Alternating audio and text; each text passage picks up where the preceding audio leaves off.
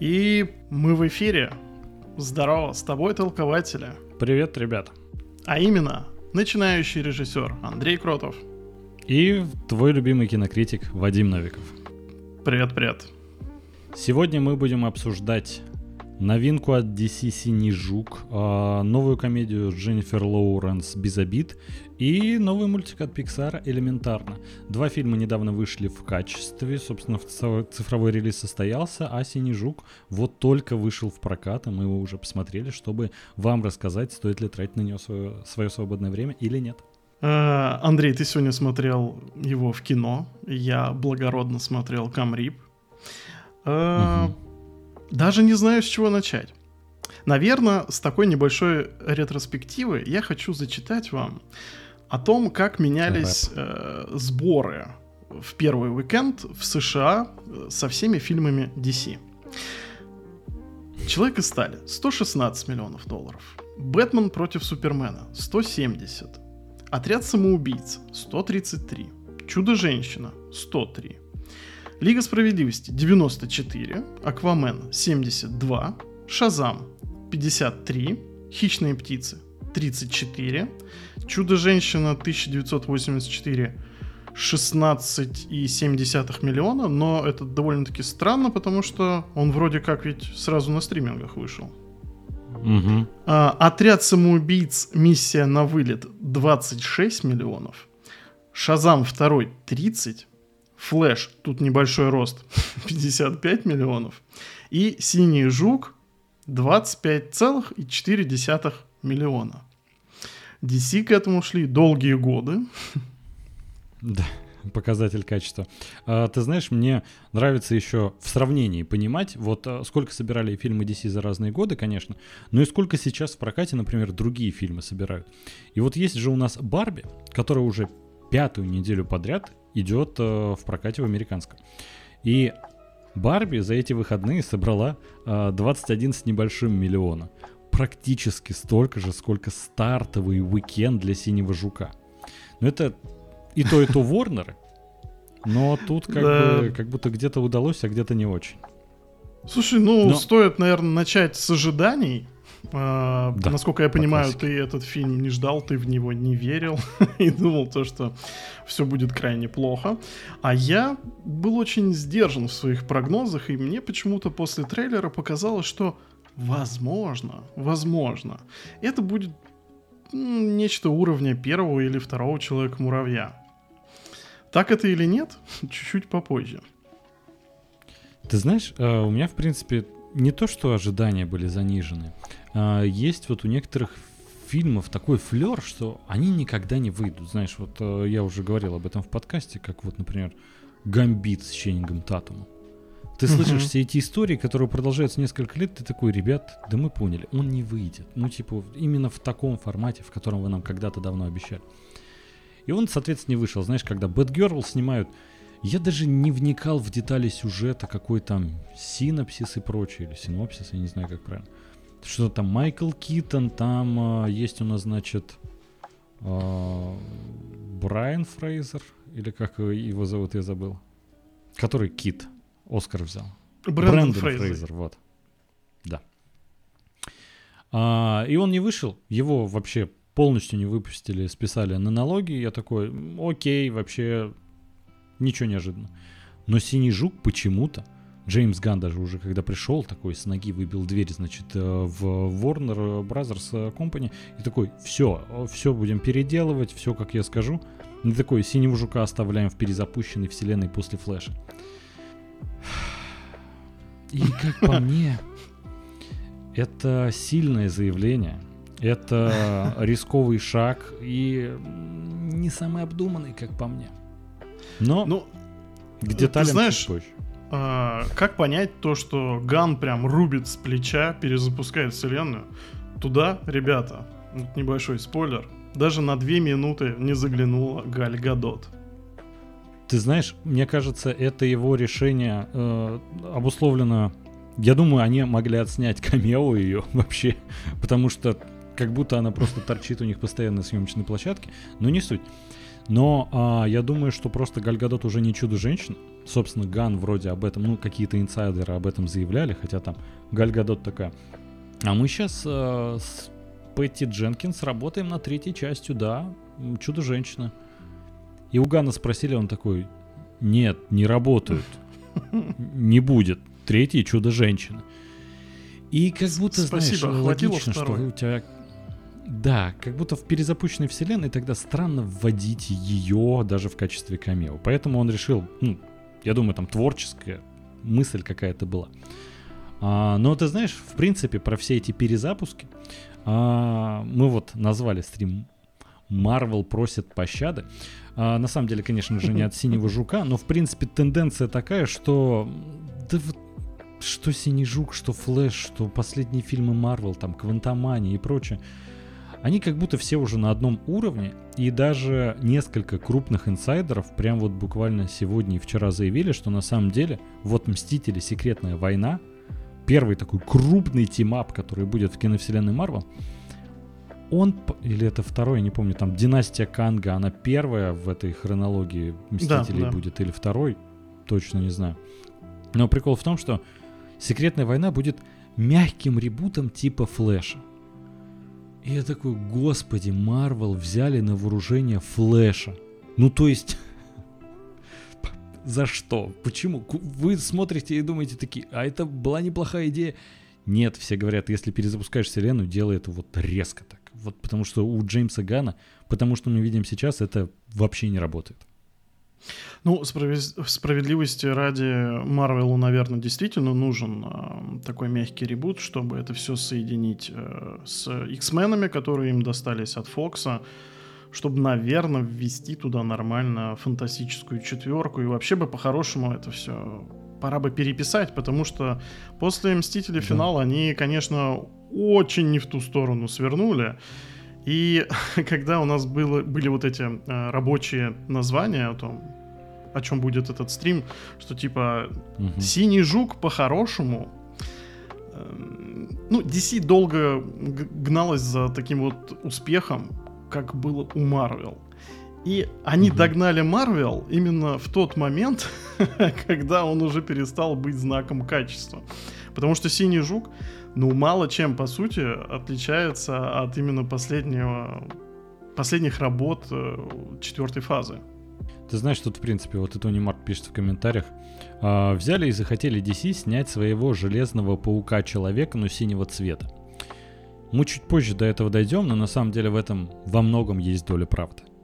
И то, что, ты знаешь, DC вечно соревновались э, с Marvel, руководство соревновалось. Там типа Дэвид Заслов, там с Файги посоревноваться. Режиссером и постановщиком, знаешь, таким главным, им было всегда вообще наплевать. То есть, когда там Снайдер был у руля, когда он выстраивал свою вселенную, он такой, да я не считаю, что мы соревнуемся. Я сам смотрю фильмы Марвел, они клевые, мне многие нравятся.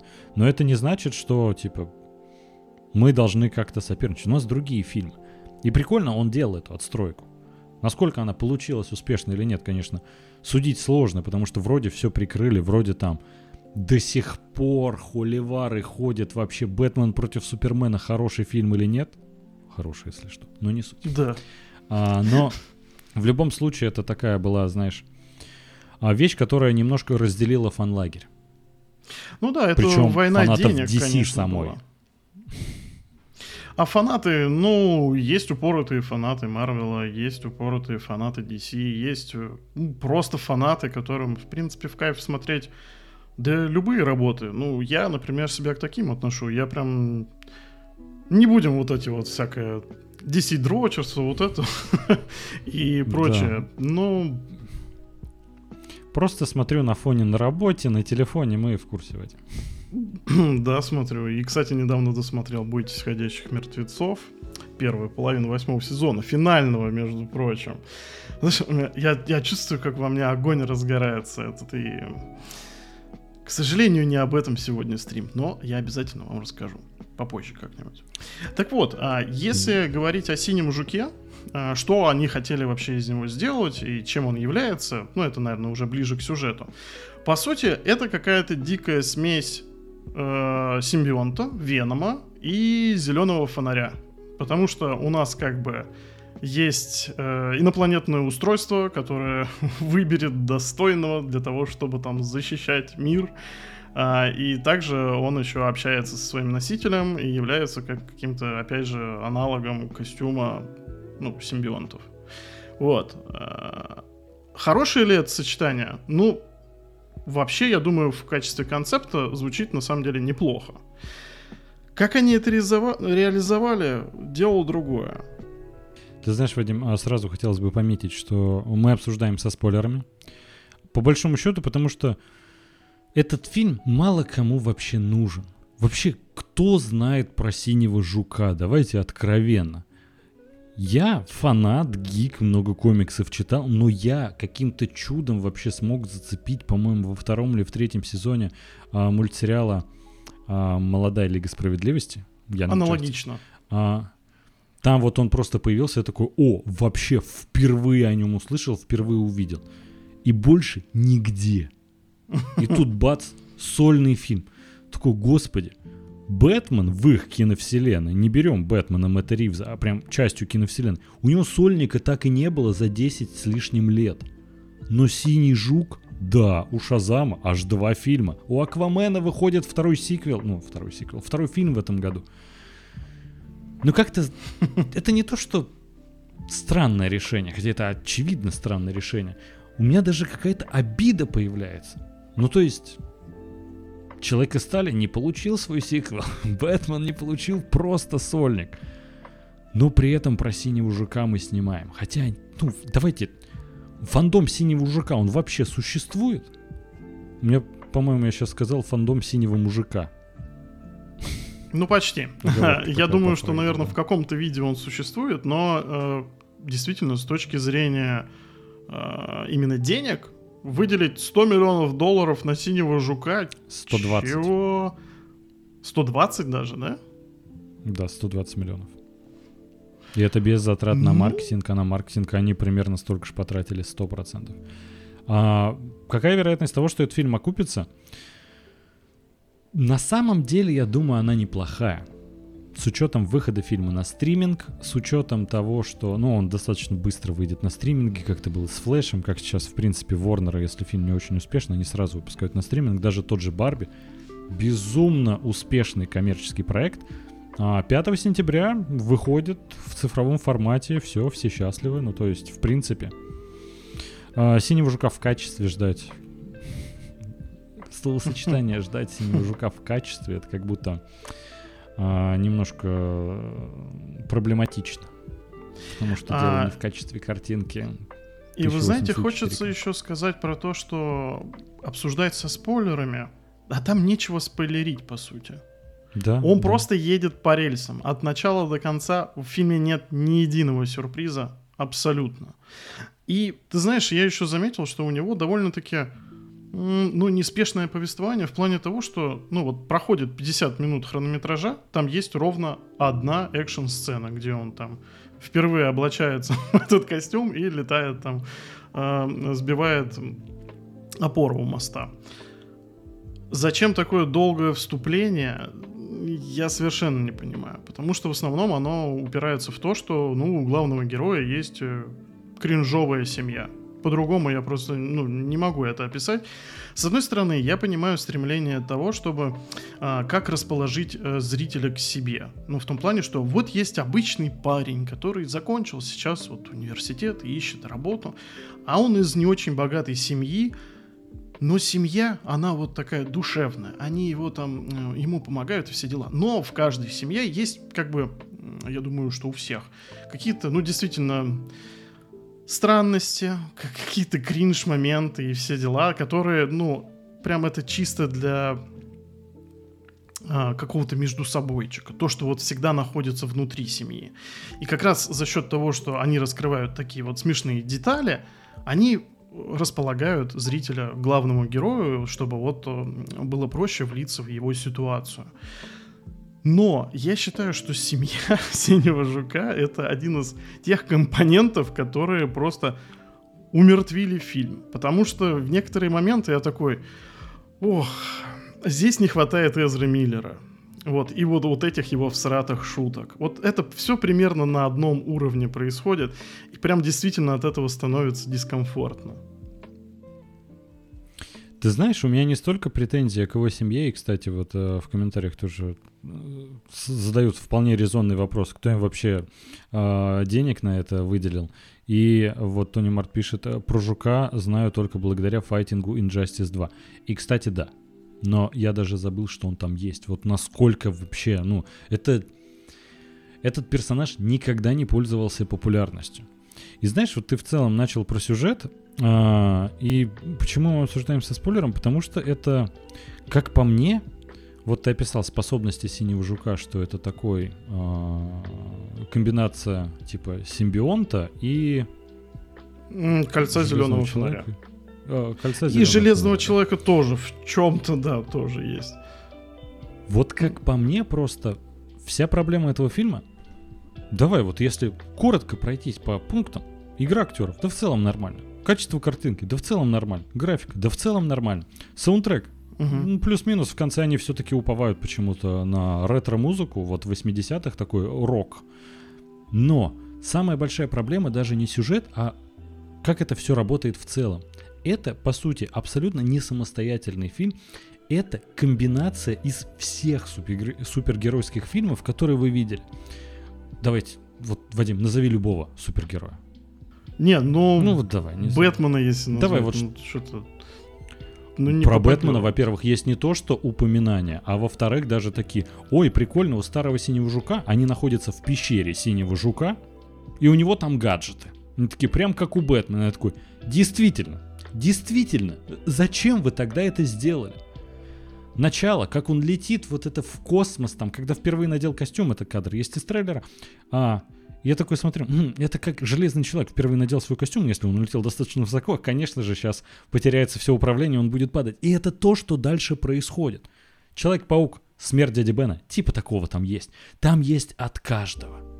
И это настолько плохо, потому что режиссер и сам сценарист, я точно не знаю даже, кто именно за это там ответственный, а, но все это вместе смотрится просто ужасно. Ну, будто Ты это не написано нейросетью, на самом деле.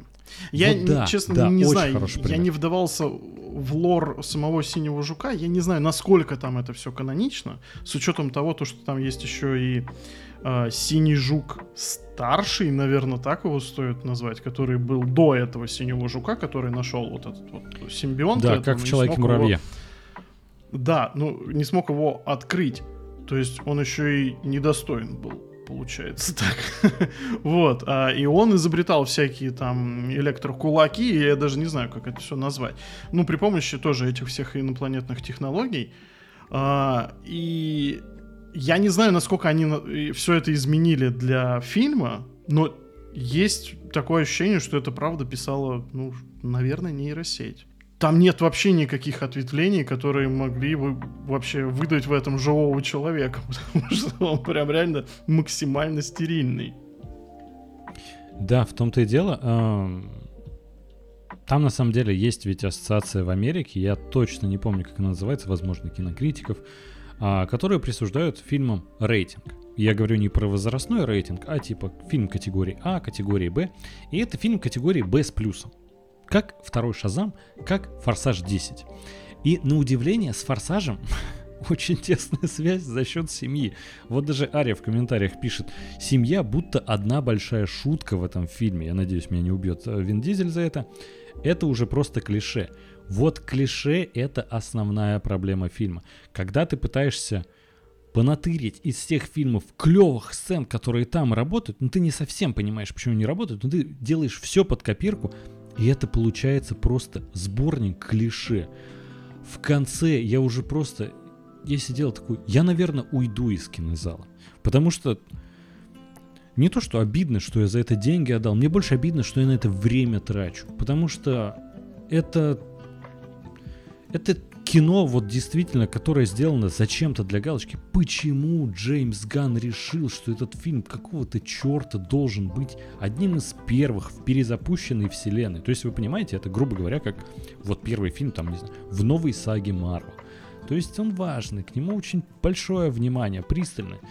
Делать это, выставлять а, на эту роль синего жука, это самое глупое решение, которое могло бы быть. Но что хочется еще сказать э, по поводу клише. Самое главное клише.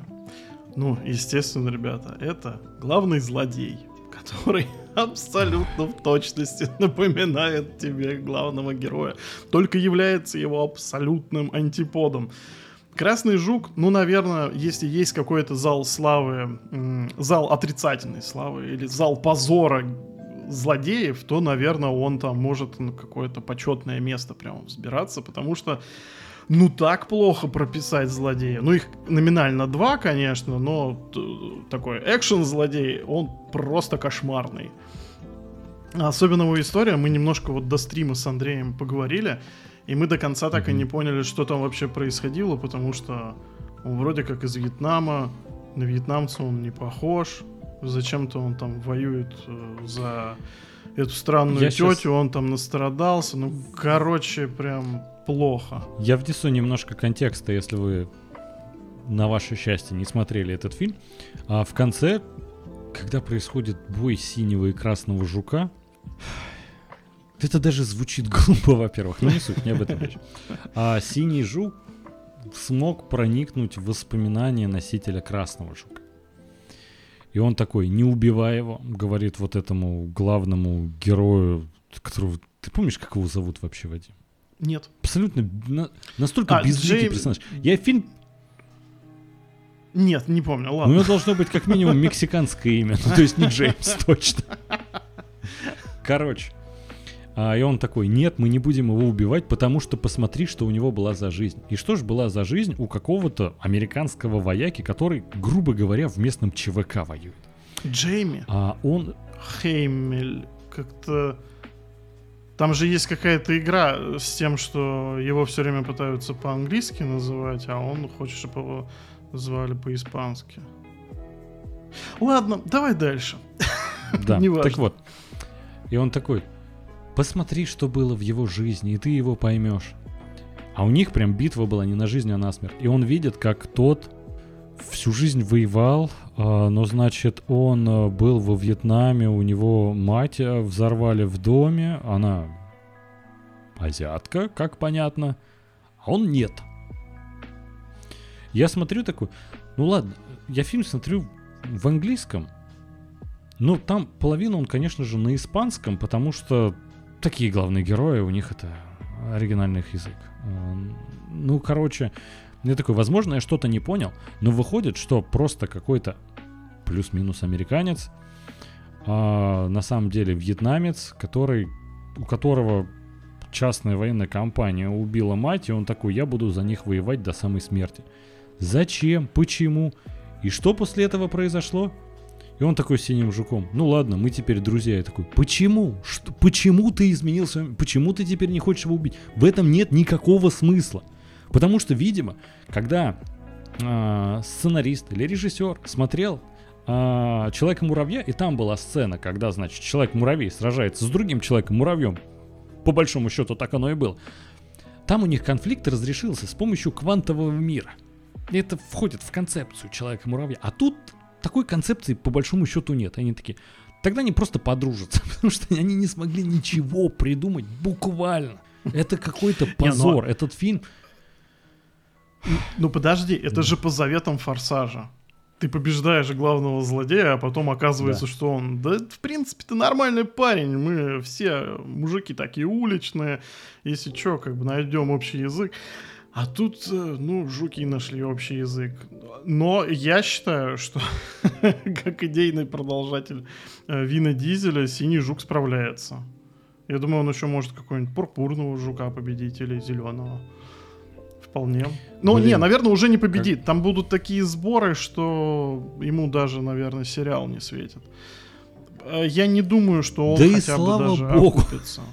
Ну, наверное, да. Наверное, Честно да. сказать, вообще слава богу. И вот опять же, и актеры, и съемочная команда, да все они сделали на достаточно неплохом уровне. Этот синий жук выглядит ну, не кринжово, не коряво, как во Флэше. То есть, по крайней мере, в кинотеатре, в котором я был, это отвратительнейший кинотеатр, что качество сравнимо с Камрипом. Но при этом я смотрю такой, ну я хотя бы понимаю, на что ушли деньги. То есть, если к флешу там вообще гигантские вопросы, то тут окей, я могу понять. Но главное это все равно сюжет. И это самый стерильный продукт, который можно было сделать. Там даже черную пантеру вот запихнули момент, где у главного героя умирает отец, и он попадает в типа какой-то лимб, где общается с отцом. Я такой, господи, я это видел в стольких фильмах. Клише на клише. Когда главный злодей ему говорит, ты слишком любишь семью, это твоя слабость. Я такой, господи, убивайте за клише, пожалуйста. это нужно. Это естественная чистка должна быть сценаристов и режиссеров. Это невозможно смотреть. Слушай, а вопрос с Лимбом, это он действительно очень хороший. Потому что я даже приблизительно не понял, как это работает. Вот просто... Да никак это не работает. Не, просто не про... я правда, я Они смотрел и в «Черной думаю... пантере» такие, надо сделать. А почему это тут должно быть? Потому что это клево смотрелось в, черном пан... в «Черной пантере». Это единственная причина. Этот фильм существует как пародия на другие супергеройские фильмы. И он сам этого не понимает. Ну, ты знаешь, я еще люблю, в принципе, порассуждать из серии, а может быть этот фильм поздно вышел? Ну, там, знаешь, долгая разработка и все дела. Ну, выйдет он на два года там раньше. Ну, все равно было бы плохо. А вот если так порассуждать, да. что 5 лет, 10, может быть, даже 15. Вот, наверное, 15 лет назад еще норм. А вот 10 лет назад это уже тоже было бы таким же супер клишированным фильмом. Это прям... Э, это беда на самом деле, всех трех фильмов, о, котором, о которых мы сегодня будем говорить. Но вопрос в том, что как ты используешь эти клише. То есть, если ты используешь классические приемы, э, сдабриваешь это все хорошей все равно драматургией, деталями, э, какими-то фишечками, придаешь этому глубины, это может играть совершенно по-разному. Хотя это будет, опять же, классический рельсовый сценарий. Я с тобой согласен. То есть э, клише э, как бы так сказать, э, стандартные сюжетные ходы, они э, неплохие, если их правильно прописывать. Да, я тоже увидел, что Андрей, как тебе его мама, мы уже наслышаны о твоих вкусах. Тут мама не очень. Честно сказать, там, знаете, а такой а актерский каст. А, бабка это... Вадим, ты когда-нибудь видел хотя бы кадр из фильма а, «Бабушка легкого поведения» с Александром Ревой? С я тебе скажу Ревой. больше, я первую часть смотрел с похмелья. Я рассказывал на afterparty, кстати, у нас на Boosty выходит отдельная рубрика. А, в прямом эфире она идет, автор-пати. А, да. После этого эфира обязательно э, подключайтесь э, через какой-то короткий промежуток времени. Мы еще пока не договорились, через какой.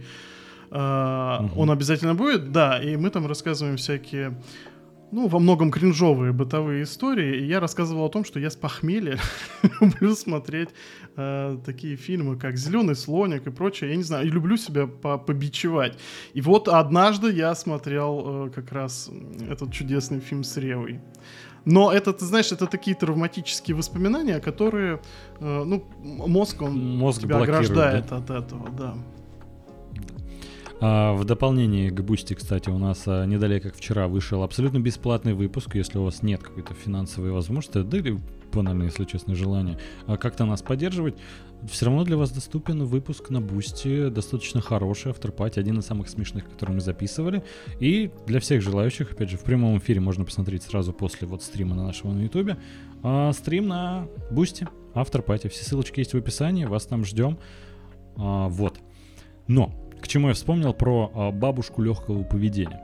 Потому что я полфильма смотрю и такой, а может это Рева выглядит очень похоже, ну просто настолько натурально, я не уверен.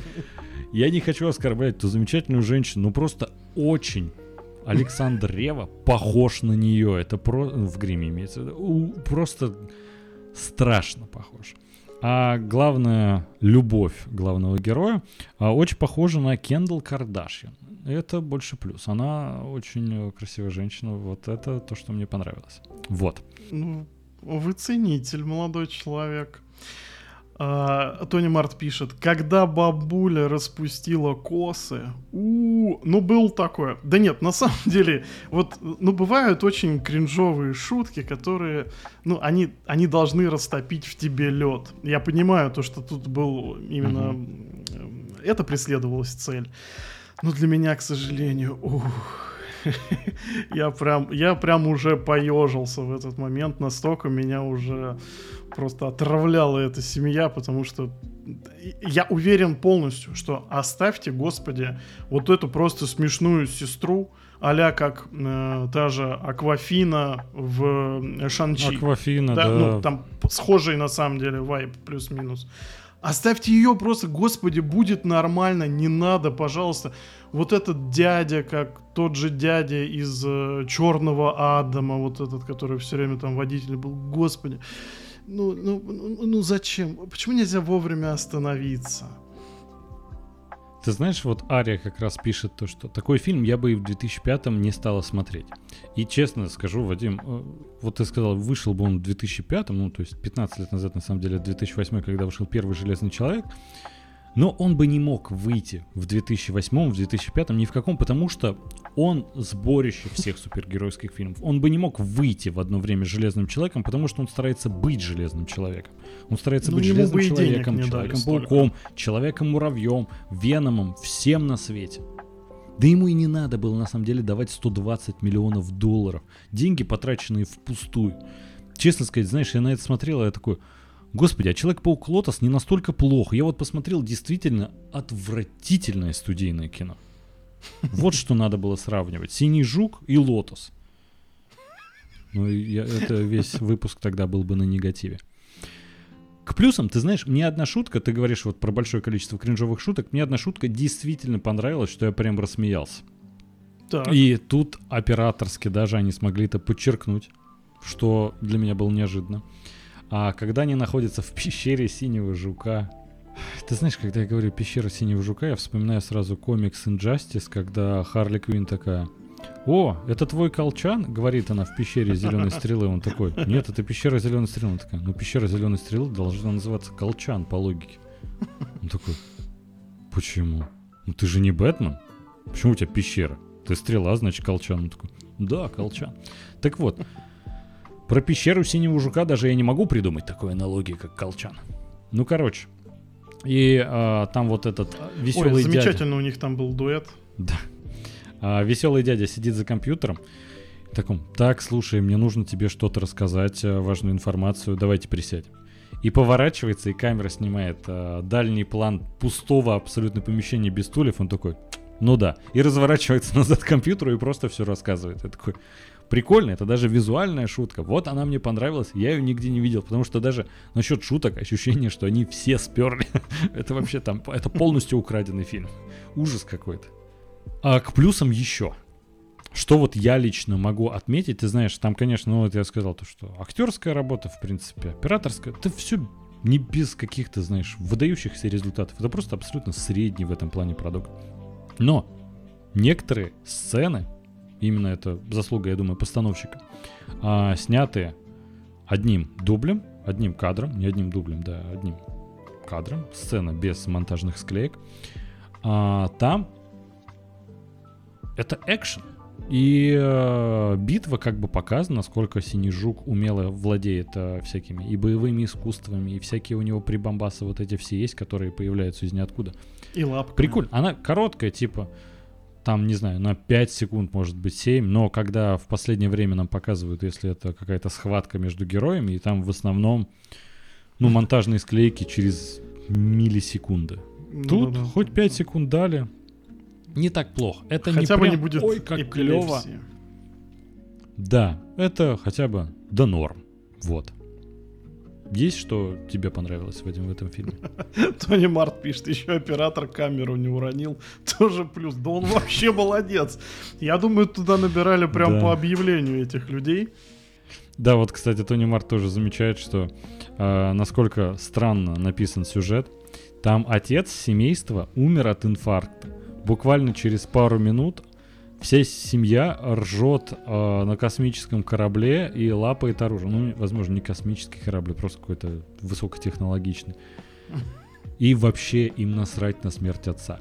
И там часто такое происходит, что даже сценарист, он как будто забыл, что писал в прошлой сцене. Я не удивлюсь, если вскроется, что это как раз тот сценарий, который написала нейросети, из-за чего сейчас бастуют сценаристы. Честно сказать, ты смотришь этот фильм и думаешь, ребят, держитесь до конца. Вы должны победить студийных боссов, потому что на это невозможно смотреть.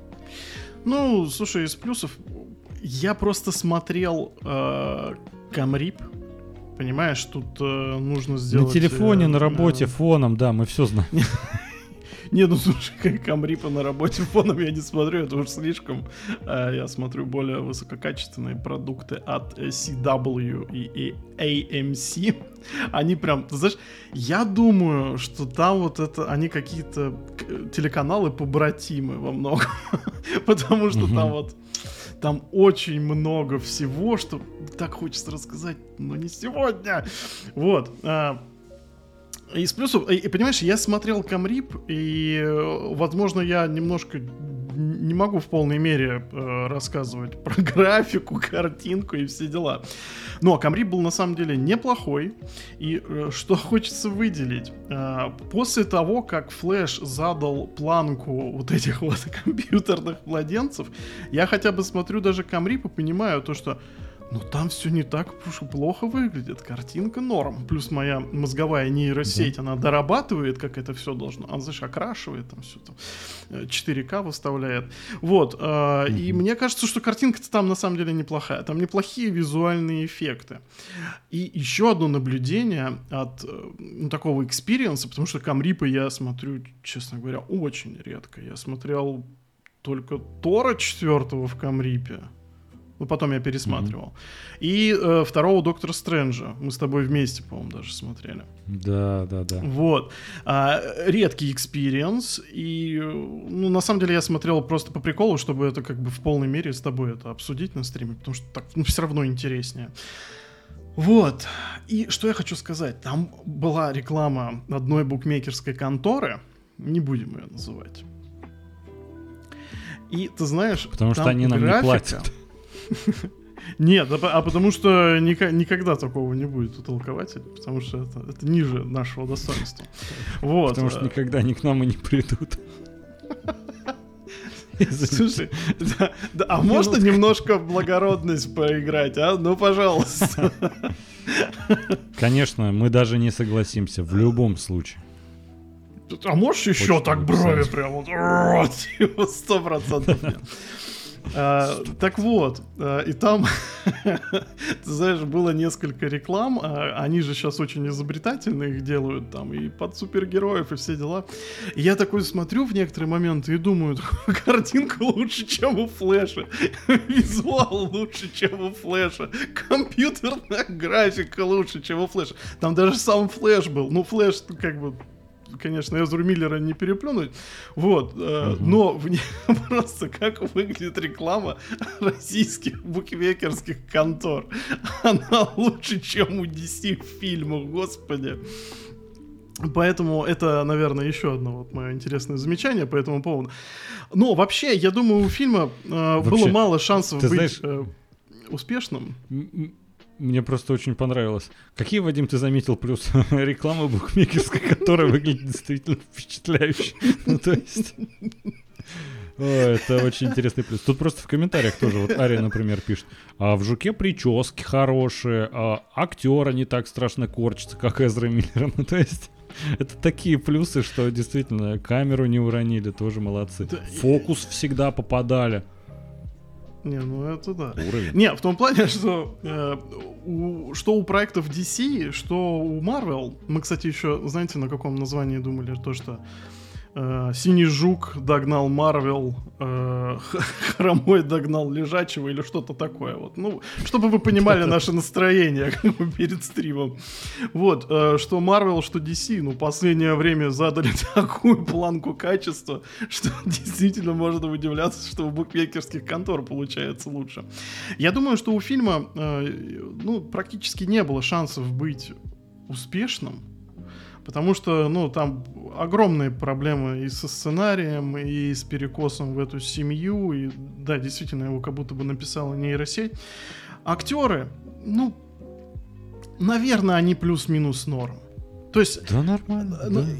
Они как будто бы больше Без даже подходят... Откровений наверное, для блокбастера, да, все-таки они позиционируют это как супергеройское кино, которое должно привлекать в кинотеатры и все дела. Нет там таких, э, скажем так, фигур, которые могут тянуть название прям звезды. Больше вот какого-то сериального уровня, среднесериального. Есть, конечно, и сериалы с суперзвездами, но для сериала бы, наверное, пошло. Для фильма, ну, ну, сносно, но что вы просто хотите получить от этого? Просто я знаешь, не а, понимаю, я... на что они целились всем этим. Я вот, э, с одной стороны, с тобой согласен, что как-то звезд нет среди актерского состава. И сейчас это кажется даже странно. Сейчас, в 2023 году. Потому что, ты знаешь, если вспомнить, как начиналась, собственно, киновселенная Марвел, с которой, ну, естественно, сравнивают киновселенную DC, и тот же Роберт Дауни-младший, не сказать, что он был на какой-то волне безумного успеха до «Железного человека». Да, он да. снимался, да, у клевых режиссеров, его даже награждали. Ну, это, знаешь, такой актер, про которого там не ходят очень много сплетен, за ним не охотятся папарацци. Так было раньше, опять же. А, и, знаешь, для многих было откровение то, что, оказывается, он сидел в тюрьме, Роберт Дауни-младший, чего, народный любимец. И, э, ну, у них был Эдвард потом, Нортон. Значит, Эдвард Нортон, это опять же, знаешь, это ну, прям на зародыше. Это когда одновременно делали и Железного Человека, и Халка. Но вспомнить дальше. Крис Эванс ну, тоже в тот момент не хватало звезд с неба. Крис Хемсворт Фантастическая четверка. Про Хемсворта не да, скажу, которые... но с другой стороны, э, Эд... О, господи, Эдвард Дауни младший хотел сказать. Э, Дауни младший угу. же был, ну не то чтобы прям суперзвездой, но звездой 90-х. Там и комедии, и мелодрамы тоже. У него, не, он был узнаваемый. Почему? Нет, а, знаешь, я да, думаю, это знаешь не тот актер, который знаешь может затащить э, зрителей на супергеройский фильм. Я об этом. Нет, я По тебе немножко про Сейчас другое звучит говорю. как полная глупость я говорю тебе про какое-то, знаешь, про фактурное, наверное, сочетание с героем. Вот, допустим, угу. как м- Харли Квин. Угу. Ну, то есть Марго Робби в ее образе это бомба просто. То есть она одним да. своим вот как бы видом, она тащит половину фильма. Ну, то есть требуем AirCut, конечно, вот, но то, что вышло, вышло так себе, но все ее хвалили, то есть, понимаешь, нету таких попаданий. Каст, ну, он неплохой, но он не хватает звезд с неба совершенно просто, поэтому... Ну, не вот, знаю, знаешь, за счет харизмы показал, какой-то, что... может быть, это можно было что-то из этого вытянуть, но не смогли. Ну вот да, как будто, знаешь, а после просмотра фильма, наверное, какие-то э, лица в голове могли бы и остаться. Например, вот как посмотрел ты «Железного человека» того же, и такой, блин, ну Роберт Дауни-младший, конечно, в этой роли просто ну, теперь да. вот из головы не выходит. Или увидел Криса Эванса в роли Капитана Америки и такой, господи, это идеальный человек буквально. Или когда видишь Криса Хемсворта в роли Тора, и, а потом видишь просто его обычные фотки с пляжа и такой, а он просто бог действительно, скандинавский. Но не суть. Не в ту сторону я углубился. Наверное, надо было сказать про Скарлетт Йоханссон, когда вот ее увидел. У, Ух, я... У, уголубился. Да. Вот, вот эти шутки надо оставлять до авторпати. Я, я растрачиваю свой сейчас потенциал. А, Ой, Тони Март пишет. Э, Томми Вайсов в образе Джокера, вот это бомба. Это не то, что бомба. Да. Я посмотрел, я влюбился в него просто в этом образе, потому что он же, ну, реально, вы понимаете, ну, психически угу. не совсем такой нормальный. Поэтому лучшего каста для Джокера, чем он, это просто не придумать. О, это было Если, ребят, шикарно. вы не понимаете, о каких пробах это такой больше юмористический ролик, но пробы на роль Джокера от Томми Вайса есть в сети, мы выложим в нашем телеграм-канале, обязательно подписывайтесь. И не только подписывайтесь, вы, естественно, уже на самом деле подписались на наш телеграм-канал, ссылочка на который есть в описании. Там у нас есть еще и телеграм-чат, в котором мы активно обсуждаем, а, шутим, прикалываемся, весело проводим время и будем рады с вами поболтать и обсудить многие киношки. Вот. Я даже а, последнее время ролик. напрягаю свой мега-мозг и стараюсь сделать мемы. Да. Получается, и получается так очень себе. даже неплохо. Слушай, мне нужна Не самокритика. Знаю, я ору. Надеюсь, что вы тоже орете, но мне нужна эта самокритика, чтобы держать себя в узде. А, что ж, что, с синим жуком все, наверное? Да, я думаю, можно кратко резюмировать. Э, ребят, если посмотрели, сочувствуем. Э, мы вместе с вами пережили это, эти два с лишним часа. Сцены после титров все настолько предугадываются даже. Я, если кто не знает, я даже не знаю, это бессмысленно обсуждать, э, это настолько ну, нет, все шаблонно. Скажи, скажи. Если вы их даже не видели, вы знаете, что там. Там вот отец, который пропал, на самом деле жив, но находится в квантовом в кавычках, измерении. Потому что это было в Человеке-муравье, господи, насколько плохо. И вторая сцена после титров вообще не обязательно кусок дерьма. Как и весь фильм. Не смотрите, вот всего ну... плохого. Хочется, знаешь, сказать после такого э, обзора на фильм «Синий жук». Э, слушай, ну я даже не знаю, что еще добавить. Ну, ну, филигранно плохо, да, все прям очень очень пресно, очень душно, очень... Эта семья, это такое кринж, я не знаю. Я хочу побыстрее забыть этот фильм. Единственное, за что мне обидно, а пока ты, Вадим, будешь менять название в ОБС на фильм «Без обид», который мы сейчас будем обсуждать, единственное, что мне обидно насчет «Синего жука», а, съемочную команду, потому что на самом деле видно, что все члены съемочной команды старались. Будь то актеры, а, актеры второго плана, декораторы, художники. Опера... Все, все молодцы на самом деле. Просто там сценарий был очень плохой. Из-за этого фильм обречен.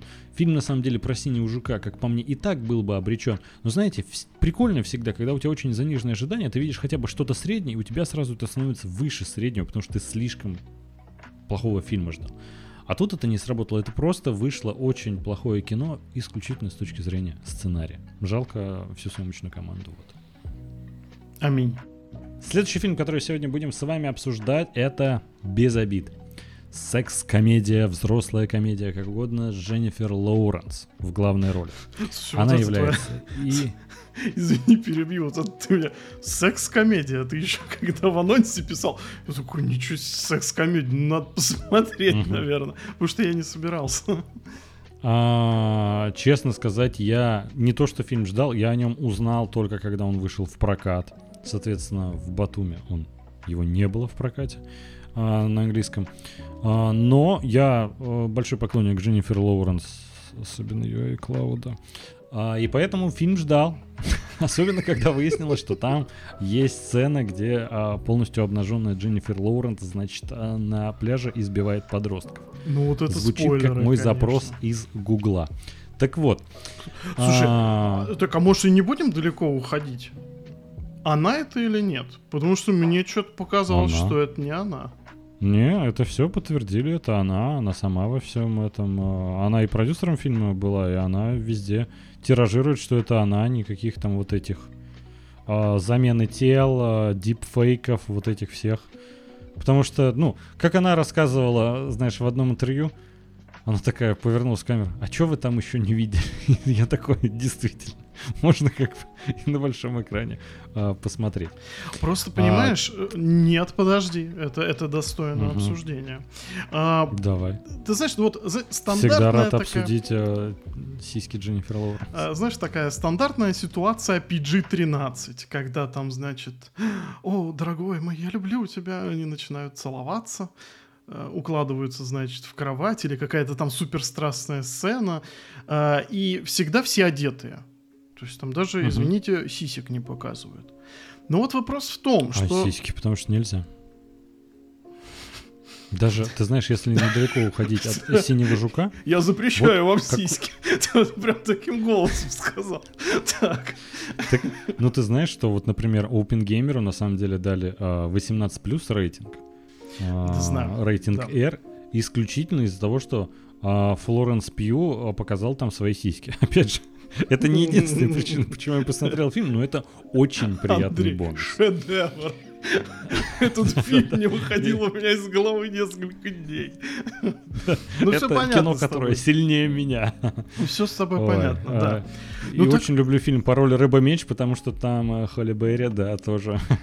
Если что, я не буду скидывать весь перечень таких фильмов в телегу, но а, на Оскаре Сет Макфарлейн а, даже пропел все фильмы, в которых актрисы показывали на самом деле сиськи. Что абсолютный сексизм, но но правда жизни. Да. Вот. А, да. Смотри, так вот. И значит, они все в одежде начинают целоваться и все дела. И мне просто, ты знаешь, казалось, что а, у Лоуренс есть вот прям сцена. Ну, там вообще, в принципе, много там сцен с сексуальным подтекстом, где она там и тверкает, и что она там угу. только не делает. Но вот в те же моменты, знаешь, из серии, когда они наконец-то доходят до, как, как это назвать, а, коэтуса, наверное, в прямом эфире без мата. То есть занятие любовью, это, по-твоему, тоже, да? Желтая монета будет на ютубе. Сразу волчий билет. Ой, э, в общем, и там, извините, даже как бы она там это, ну, в лифчике и все дела. И то есть там таких несколько моментов, когда, казалось бы, ее, ну, если ее уже показывали обнаженной, извините, и сиськами, и с письками, то в такие угу. моменты потом это, знаешь, все как бы скрывается. И я просто поэтому подумал, что как раз-таки это, ну, какой-то дипфейк.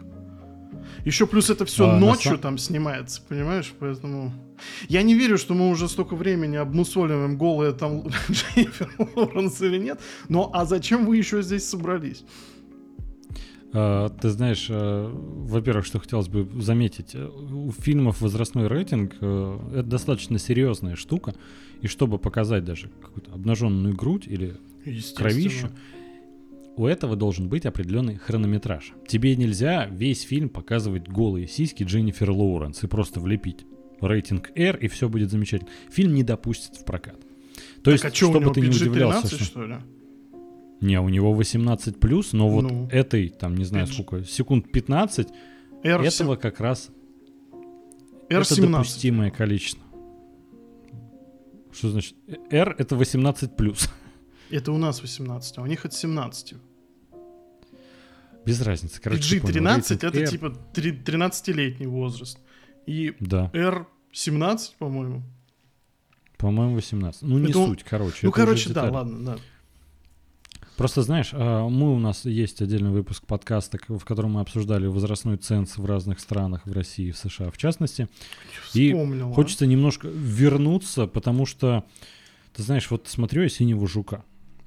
И там огромный механический паук э, пронзает насквозь, значит, э, своей механической лапой человека, отшвыривает его, другого э, протыкают мечом насквозь кровище на весь экран, и я такой, PG-13. Флоренс Пью показывает э, сиську, значит, на экране в течение 5 секунд 18+. Что может травмировать больше впечатлительного подростка? Если он увидит сиську, или если он увидит, как человека убивают и кровище хлещет на экран. Я не могу этого понять. Это какой-то необъяснимый абсурд. Ты знаешь, в принципе, мы чуть дальше в обсуждении э, без обид, если я забуду, Вадим, обязательно мне напомни, или ребят в комментариях обязательно напомните к этому вернуться. У меня есть отдельный поинт насчет того, а, как, в принципе, женщин показывают сейчас в кино в плане обнаженки. Потому что я, на удивление, стал э, щепетильно к этому относиться щепетильно, наверное, не самая лучшая в контексте этого предложения фраза, но у меня ну, есть претензия к Голливуду, э, что они слишком часто оголяют женщин, вот. Что вообще, ну, они идиотски это делают. Но до этого чуть позже. Про сюжет комедии без обид. Мы не будем спойлерить в основном эта комедия. Странно вообще что-то спойлерить, потому что в основном это просто комедийные элементы, и там, вот знаете, это он как по нотам идет, как по рельсам движется, все достаточно стандартно. Но это смешной фильм, поэтому, а, чтобы просто наша цель здесь вас заинтересовать, чтобы вы сами посмотрели. А, молодая девушка, 32 года, а, у нее проблемы с деньгами у нее набежало очень много налогов коммунальные, за коммунальные услуги, а, и за это конфисковали автомобиль как в поле чудес. А, и мобиль, автомобиль, так как она работает водителем Uber, понятное дело, что это сильно бьет по ее бюджету. И она находит в интернете, где может обзавестись автомобилем, объявление на местном аналоге Авито, а, что странные родители такие, если вы переспите с нашим сыном, а мы вам подарим Бьюик. И она такая, да к черту, вообще мне нужен Бьюик, я хочу спасти дом, а, который мне достался от матери. Именно этот дом хочет правительство, значит, конфисковать за то, что она не платит за коммуналку. А, и с этого все начинается. И честно сказать, а, давно я так не смеялся. Потому что как еще, ну, какой самый главный критерий для комедии? Ну, сколько часто ты вообще смеешься с нее? По большому счету, а, это главный показатель. Там нет, знаете, вот какой-то каких-то нравоучений, как вот есть клевый фильм э, «Клик с пультом по жизни» с Адамом Сэндлером. Концепт потрясающий. Но морализаторство такое, которое во второй половине фильма для тебя убивает всю комедийную составляющую. Тут такого нет. Фильм смешной и в конце, и в начале, и в середине. Вы будете смеяться с второстепенных персонажей, в ситуации, в которых попадают главные герои. А где-то, может быть, даже расчувствуетесь. Как по мне, фильм вообще отличный. Что про него скажешь ты, Вадим? Пока про общие впечатления, дальше перейдем к частности. А, мы с Андреем часто говорим о том, то, что э, в жанре комедии есть некий кризис. Уже очень давно. Да. Потому что э, таких чистокровных комедий выходит очень мало. Обычно это сопряжено там с приключениями, с боевиками, супергероикой той же. А чтобы вот вышло классная комедия с хорошими актерами, над которой ты просто будешь смеяться. Ну, возможно, с какой-то примесью мелодрамы, куда без этого. Это очень редкое явление. Даже если это есть, то оно либо как-то мало тебя веселит, либо очень какого-то низкого качества. И когда я узнал то, что Лоуренс снимается просто в комедии, я, честно говоря, удивился, потому что, ну, как будто бы знаешь, оскароносная актриса и какая-то угу. средненькая комедия, секс-комедия, как ты выражаешься. Вот, э, что-то, Честно, знаешь, так таким... выражаются на кинопоиске, я это просто подцепил, так как мне кажется, что это больше привлекает внимание к этому фильму. Вот, и знаешь, самое главное, что вайп-то у него как раз ну, что-то из серии там начала нулевых годов, там, знаешь, вот эти все всякие. Да. Там, э, Американские Муравьи пироги. в штанах, там вот и всякое такое. Вот, и угу. на самом деле это идейно продолжает то кино в самом его лучшем смысле. Потому что оно действительно, там много пошлятины, много хорошего юмора. И удивительно, что он практически весь не сортирный. То есть там нету вот прям действительно таких отвратных шуток, там прям ну совсем для дебилов. Там плюс-минус это очень ситуативно и очень весело всегда проходит.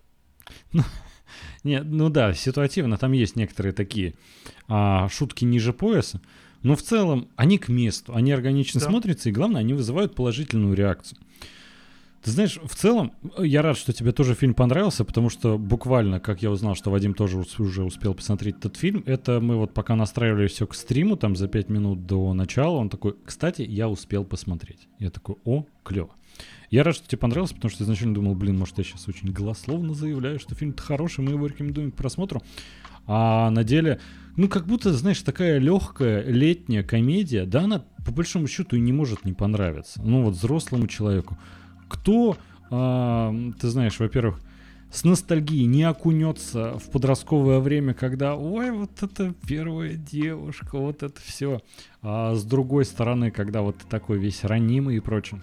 А, и просто пошлые шутки, а, интересные, забавные ситуации, проблемы взрослых людей, когда, знаешь, вот а, так получилось, что героиня Лоуренс примерно наша ровесница, и когда она говорит, ох, угу. это наше поколение, когда говорит с 19-летним парнем, всегда в телефонах сидим. И это, знаешь, прям фраза, когда ты, ты так выдаешь, что ты старый, и это настолько жизненно. Ну, то есть э, он во многих аспектах хорошо работает как комедия. Это не только просто какая-то пошлая история, я об этом. Ну и там забавно, что э, как раз-таки показывают то поколение, которое уже э, может обижаться на шутки очень серьезно, когда она предлагает да, двум парням да. молодым э, заняться сексом там не с ней, с Милфой, а друг с другом, они такие, что? А почему это должно нас оскорблять? Она такая, нет, тут не было гомофобного да. подтекста. Она такая, а какой это был еще подтекст? Там все начинают обижаться, и это очень смешно, потому что такой, ну, ты вырос совершенно в других условиях. Или когда она заходит э, по разным комнатам, студенческая вечеринка вот э, аспирантов, можно так сказать, людей, которые вот только собираются отправиться в Принстон, хороший университет в Америке. И она открывает комнату за комнатой, все должны быть вроде пьяны, а там никто не пьет, в телефонах сидят, что-то болтают. Она такая, что уже никто не трахается в наше время? Это прям, знаешь, ну это очень забавно смотрится. Это знаешь, как персонаж из какого-нибудь американского пирога в современной его версии. Э, классно написан. Вот, как бы так сказать, очень хорошо этот сценарий отражает реальность, в которой мы на самом деле живем.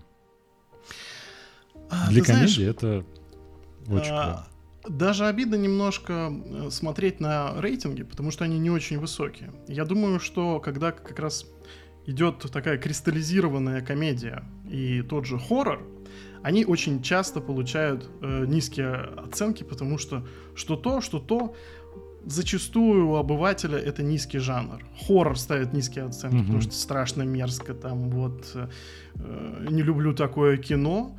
А комедии, ну, типа, ой, ну хотели повеселить, но что-то как-то не очень весело, там, типа, ну, я не поставлю этому высокую оценку, поэтому она там болтается что-то в районе, что на кинопоиске, что на MDB, там, от 6.0 до 6.5, что-то такое.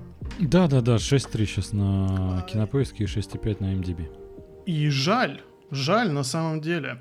А, я, с одной стороны, понимаю то, что этот фильм не хватает звезд с неба в плане того, что ну, он имеет максимально классический сценарий. Когда там есть какая-то третья сторона, которая просит э, тебя э, проявить внимание к этому, чтобы получить какую-то выгоду. То есть таких фильмов миллион на самом деле выходил.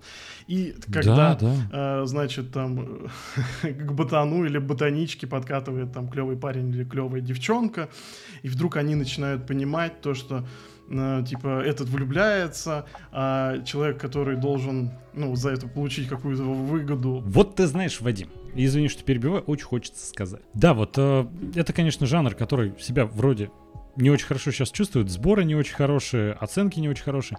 И по сути, да, это идейный продолжитель э, американского пирога того же. Горячей жевательной резинки, всяких таких mm. пошлых комедий. И я вот, ты знаешь, даже на самом деле не очень уверен, что он сможет окупиться, наверное, на стримингах сможет собрать. А Дженнифер Лоуренс, вот ты просто удивлял, что она там снимается, она одна из главных, э, чуть ли не исполнительный продюсер. Mm-hmm. Мне кажется, плохую шутку сработал бюджет фильма. Ты удивишься, насколько он большой. То есть сборы в мире, ну, практически 90 миллионов. Что не так плохо? В Америке одной собрал 50. Бюджеты самого фильма 45. Для понимания, Слушай, у американского пирога бюджет был 11. Ну, там у самой Лоуренс, насколько я понимаю, гонорар от 20 идет. Нет, э, когда она является исполнительным продюсером, там гонорар значительно уменьшается, ты в основном получаешь процент с продаж. Также было на самом деле и у Марго Робби с, Бар... с, Барни, с Барби. Но я просто, знаешь, о чем думаю? 45 миллионов. Я видел там многие сцены, которые сделаны просто с помощью графики. В основном концовка фильма, там есть одна небольшая экшн-сцена, когда Дженнифер Лоуренс на капоте машины находится, и машина находится в этот момент движения. Я прям смотрю, а там графона завезли, я думаю, а зачем вам? Вот, вот зачем вам он тут нужен? По большому счету, это уже финал фильма, мы уже отлично насладились процессом. Есть вот несколько таких моментов, когда кажется, что не совсем правильно распределили бюджет. Я не уверен, что этот фильм, в принципе, нуждался бы в каком-то сиквеле. И я да. думаю, скорее всего, он соберет э, хорошо деньги на стриминге, но как будто хотелось бы пожелать ему большего успеха, потому что я получил от него очень много положительных эмоций. Я думаю, у тебя такая же история, да? Э, в, в принципе, да. В принципе, да. Он не дарит, на самом деле, тебе никаких новых ощущений. Он скорее тебя погружает именно в старые, вот в ностальгические какие-то такие времена, да, да. когда, знаешь, не было дефицита таких фильмов, скажем так. А сейчас это прям выглядит да все так же классно. Они совершенно такие вещи не стареют. Вот, а по поводу такого бюджета это очень странно, потому что там та же сцена в машине, да, когда они разговаривают, он сидит в салоне, а она э, на капоте едет. Угу. Ну, там видно прям, что машина находится на фоне зеленого экрана. То есть, ну это так топорненько немножко да, сделано. Когда... Да, вот тоже удивительно. Там просто сцена, когда показывают машину сбоку, и когда она едет по пляжу, въезжает в воду. Это... Угу. Вообще, это не спойлер. Вы эту информацию можете и забыть. А, короче, это полностью отрисован весь пляж, вся машина, все на компьютере, все это спецэффекты. Я такой думаю, зачем это тут? Ну, как будто не обязательно добавлять это все. У вас отличная а, курортная история получилась, а, которая сочетает и вот поколение миллениалов, и поколение зумеров, или как они сейчас называются. Сейчас новое поколение альфа появилось. Ты в курсе вообще? Нет. Это не авторпати, потом обсудим. Так вот. Приходите. А, да. Вход бесплатный. А если не можете...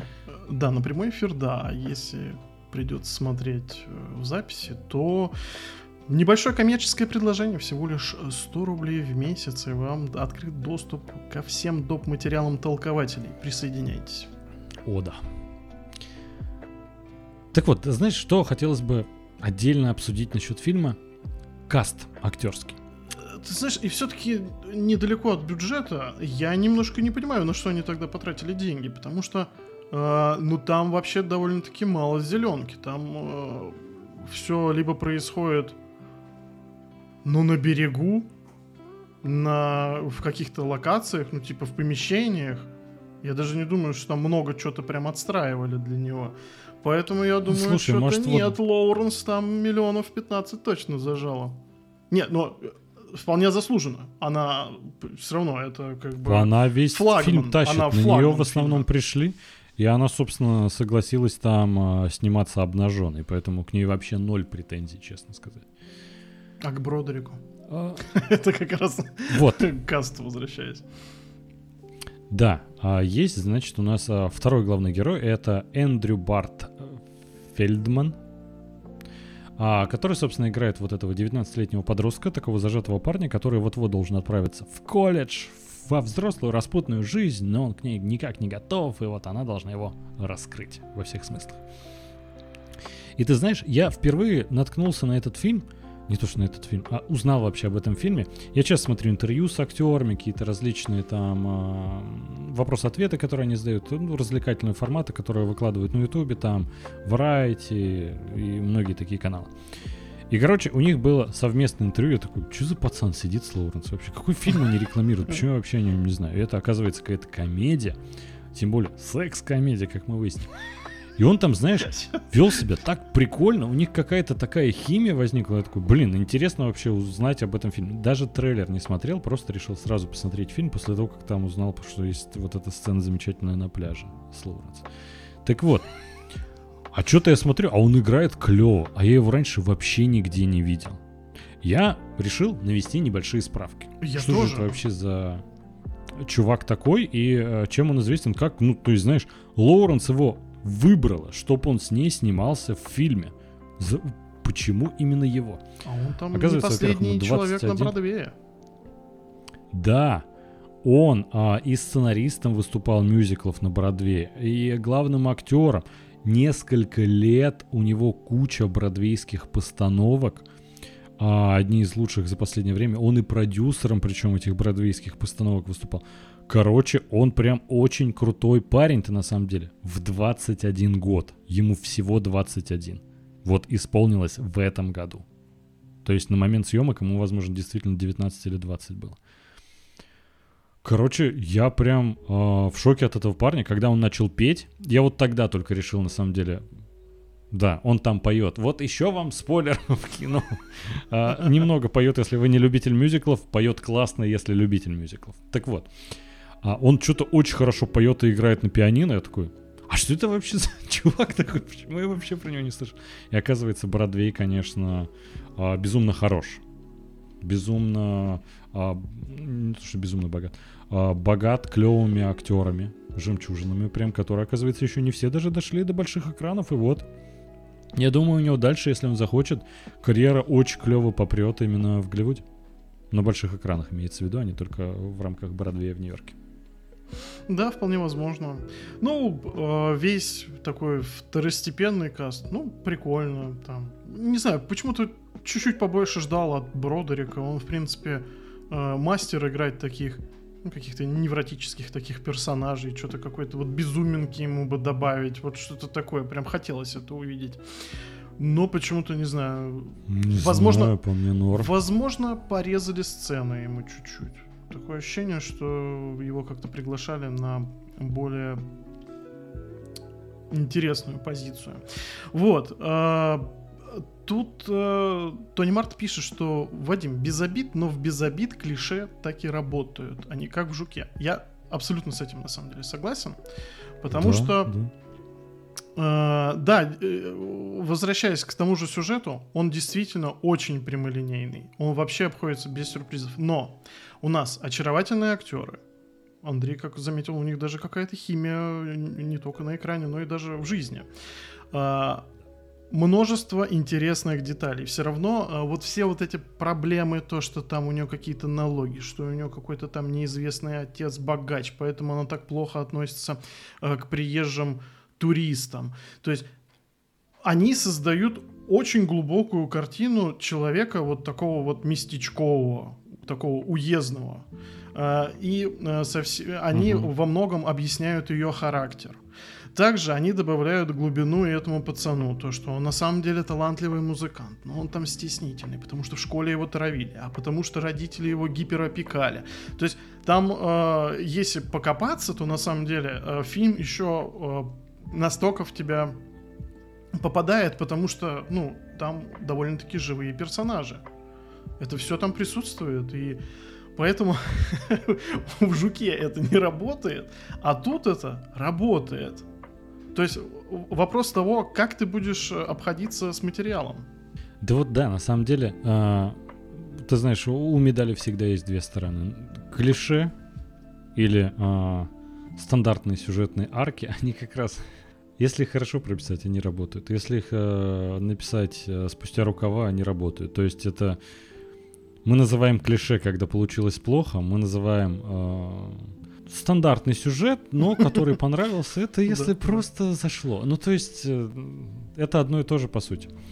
Да, а, Тони Март пишет, не смотрите страничку актера Жука на кинопоиске, я предупредил, а вы на аватарке его не узнаете. Да, я, честно сказать, и не узнал, я сейчас посмотрел, а, выглядит совершенно по-другому, гораздо интереснее, нежели в фильме, и удивительно, что ему всего 22 года, как будто в фильме он выглядит постарше. Ну да ладно. Ладно, сейчас посмотрю. А, Вау. Думаю, на этом мы будем э, закругляться с э, без обид. Отличная комедия сможет вам скрасить вечерок 100%. И что самое главное, вот сейчас, как сказать, вот стандарт есть такой, что фильм должен идти минимум, ну, два часа. Полтора часа отличной комедии. Не чувствуешь, что где-то что-то вообще пережали, недорассказали. Наоборот, все вообще идеальный тайминг, я бы так сказал. Полтора часа вполне хватает. Ну что, Ты продолжаем, да, без обид. Этот каламбур должен был быть здесь, понимаешь? А, что ж, Теперь мы переходим к э, точно коммерческому провалу. А, анимационный фильм «Элементарно», который вышел а, не так давно в качестве, прям вот на днях. И, честно сказать, а, давай сначала поделимся ожиданиями, а потом я расскажу, что я его не смотрел. тебе как-то очень быстро спойлеры полетели.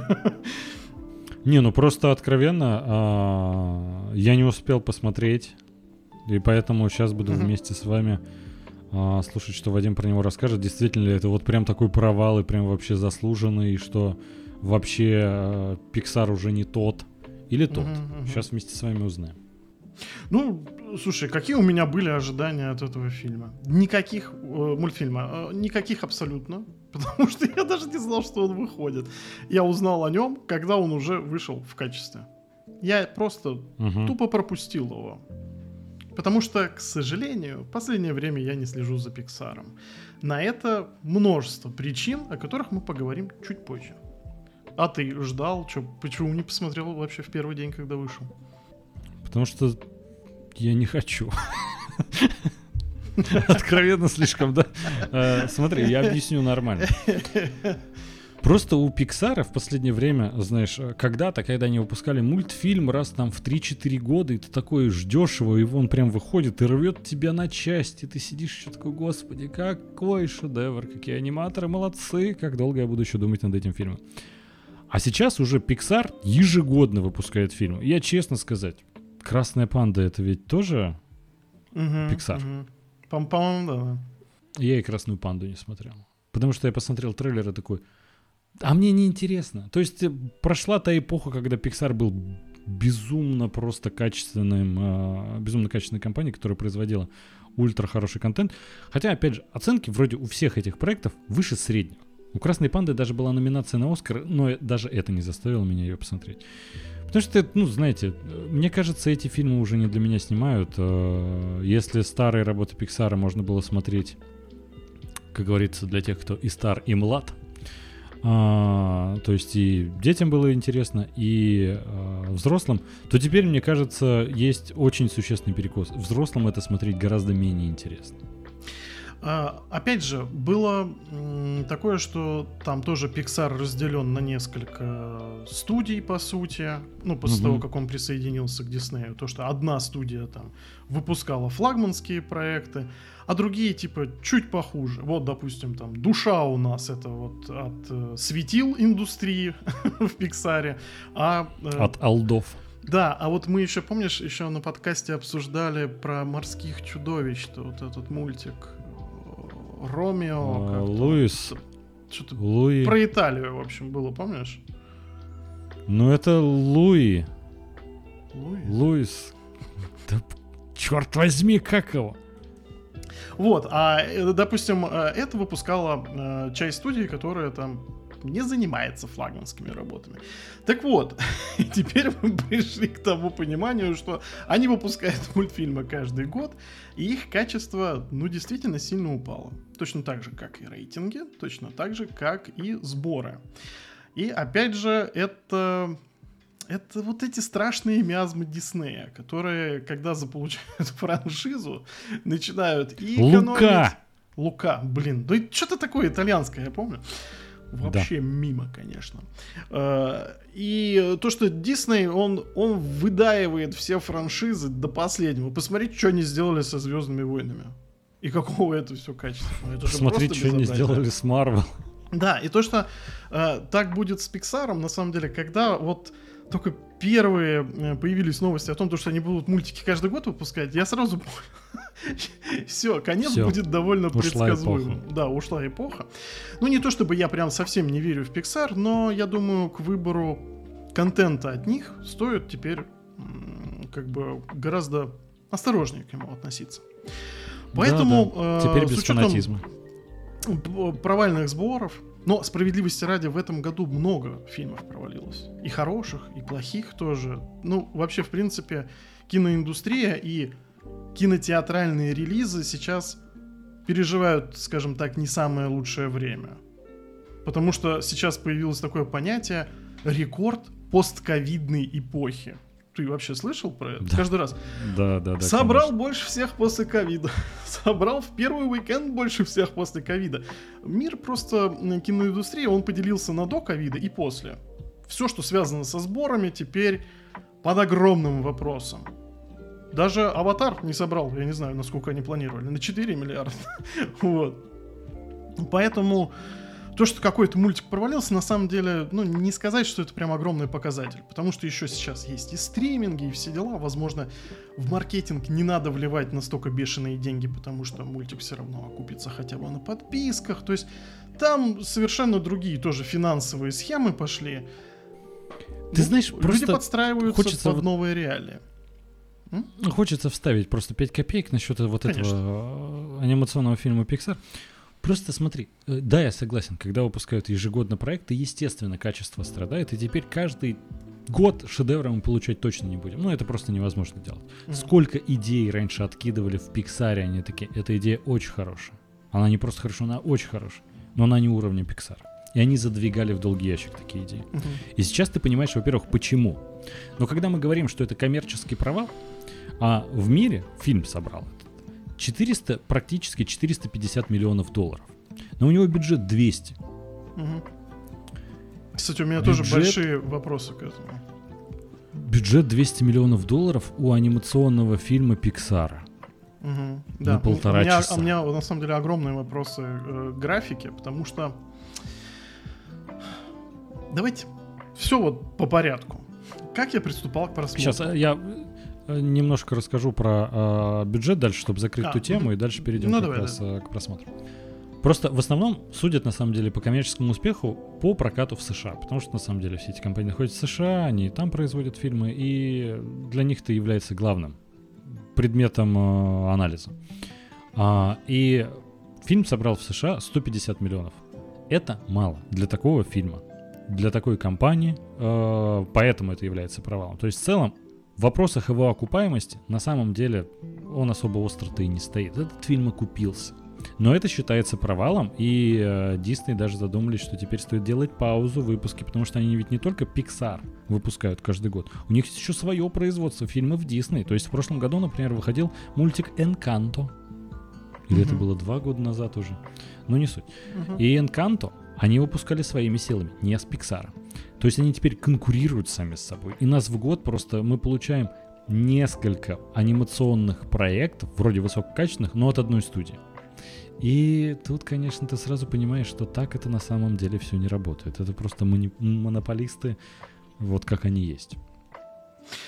Да, и ты знаешь, э, я приступал к просмотру, как-то хочется это очень, э, знаешь, в бытовом плане как-то рассмотреть. Как будто бы я школьный хулиган. А вот этот мультик, он, знаешь, задрот-ботаник – и мне нужно к нему, угу. вот знаешь, прицепиться и начать его бить. Да, вот как настоящий кинокритик. Я его посмотрел, и знаешь, какие у меня эмоции он вызвал? Да практически никаких. Ну, он милый. Он просто милый, и на этом все заканчивается. А, это История про то, как э, четыре стихии живут вместе в одном мегаполисе, то есть вода, огонь, э, воздух, ну, в виде облаков, э, и земля там представлена как ну, какие-то такие антропоморфные деревья, я даже не знаю, как назвать. Ну и, собственно, огненные люди и водяные люди. Вот. Народ огня, народ воды. Здравствуй, аватар. И живут они все в одном мегаполисе. А, они там с разных сторон света э, приехали, то есть, ну, как бы аллегория на Америку. И там очень много вот этих вот национальностей со своими обычаями, э, со своими коммунами, со своими магазинами. А, и наша главная героиня — это девушка из народа огня. Она такая mm-hmm. зажигалочка, собственно. Вот, ее батя держит э, лавку, где они продают э, таким же огненным э, всякие поленья, хавку. Ну, грубо говоря, они подпитываются тем, что э, всякие зажигают штуки. Ну, не знаю, как еще сказать. Mm-hmm. И она вроде как мечтает, э, чтобы батя наконец-то пошел на заслуженный отдых, потому что он уже болеет, постоянно кашляет, дымит, вот, э, и чтобы она уже управляла этой лавкой. Но тут внезапно просачивается через канализацию водный парень, э, который говорит, э, он инспектор, который говорит, что там у вас все течет, у вас все не по, грубо говоря, ГОСТу, и надо лавку закрывать, и все дела. Она такая, нет, ты не можешь со мной так поступить. И между ними вот хочется сказать, вспыхивают чувства, но тут вот огонь и вода вспаривают, наверное, чувства, вот. Закипают. А, закипают, да, действительно. И это, знаешь, такая прям стандартная история Ромео и Джульетты. Все водяные не понимают, да? как он встречается с ней. Все огненные не понимают, э, э, что она делает с этим водяной плаксой. И тут как бы там у нас есть волшебство, и там, короче, сила древних народов, и мы можем или не можем быть вместе. А, но единственное, то, то что все заканчивается ну, гораздо позитивнее, потому что это все-таки а, мультик а, от Пиксара, да, и ну, как бы хэппи там положен, в принципе. И это весь сюжет. Это весь сюжет. Причем а, визуально э, мне он, э, знаешь, он эстетически мне не подошел. Мне не понравились, как нарисованы персонажи. Они нарисованы дорого. Я смотрел в 4К. Это все, то есть, знаешь, когда пламя вспыхивает, это действительно, я, я понимаю, что там каждый пиксель это огромная работа. Но угу. концептуально она мне не подходит. Она как будто бы слишком детская. То есть, mm хотя до этого у Pixar у меня не возникало таких ощущений. Потому что э, они все равно делали продукт и зарабатывали столько денег из-за того, что они э, могли балансировать между аудиторией детской и аудиторией взрослой. То есть, чтобы детей прям за, захватывало, э, взрослым это, по крайней мере, бы, должно было оставаться интересным. Да, я, будучи взрослым человеком, смотрю это и понимаю, что меня это совершенно не цепляет. Что графика, ну, опять же, заявленный бюджет в 200 миллионов, я не понимаю, на что его потратили, потому что, ну, когда ты видишь какие-то задники, э, то есть, ну, э, там происходит какой-нибудь диалог, и ты смотришь там куда-то там вдаль на город, он не всегда выглядит так, чтобы ты погружался в этот мегаполис. То есть, что а, у тебя создавалось ощущение того, что это какой-то реальный вот этот сказочный город, в котором могут жить вот эти совершенно разные элементы. Само взаимодействие между ними, их быт, еще что-то. То есть я не могу сказать, что я прям, не знаю, там детально это все изучал. Там, э, какие-то стоп-кадры делал, чтобы это там, ну как-то, не знаю, в это вникнуть. Да, там просто нет такого желания. То есть, когда ты смотришь Человек-паук паутину вселенных, там оно есть. Здесь этого ну, нет совершенно, хотя кажется, что ну, труд в это вложили. Но чисто эстетически, опять же, мне этот продукт совершенно не подошел. А, но вы знаете, а, во время просмотра я ловил себя на той мысли, что я буквально под лупой рассматриваю этот проект, потому что он пиксаровский. То, что есть вот этот вайп, то, что они должны делать что-то идеальное, что-то такое невероятное, э, которое ну, должно заставить меня буквально плакать. А, и то, что, опять же, надо э, с большой претензией ко всему этому относиться, потому что ну, есть такой вайп последнее время у э, Pixar, что вот мы должны э, за ним пристально следить. То, что чтобы было более доходчиво, вот представьте, что этот мультик выпустил, ну, какой-нибудь DreamWorks. Угу. У меня бы были к нему претензии? Вообще у кого-то были бы претензии к этому? Я думаю, что нет совершенно. Поэтому... А... А, вот ты знаешь, что э, насчет DreamWorks хочется сказать. Ты просто так вскользь упомянул, типа, ну, планка ожидания от Pixar всегда выше крыш, конечно, не сравнится. Я понимаю абсолютно. Но, с другой стороны, если раньше как раз этот перекос в качестве очень сильный был, сейчас как будто он играет в обратную сторону. То есть, возьми, например, «Кота в сапогах», который вышел в прошлом году. «Кот в сапогах 2. Последнее желание». Это потрясающий анимационный фильм. Не только с точки зрения а какой-то отрисовки. Он потрясающий с точки зрения э, сюжета. И они, э, как бы тебе так объяснить, настолько заморочились, что даже чистоту кадров меняют в экшн-сценах, чтобы это uh-huh. визуально выглядело совершенно иначе и воспринималось иначе. Это было ближе к Человек-паук, э, Паутине вселенных или там, через вселенные и прочее.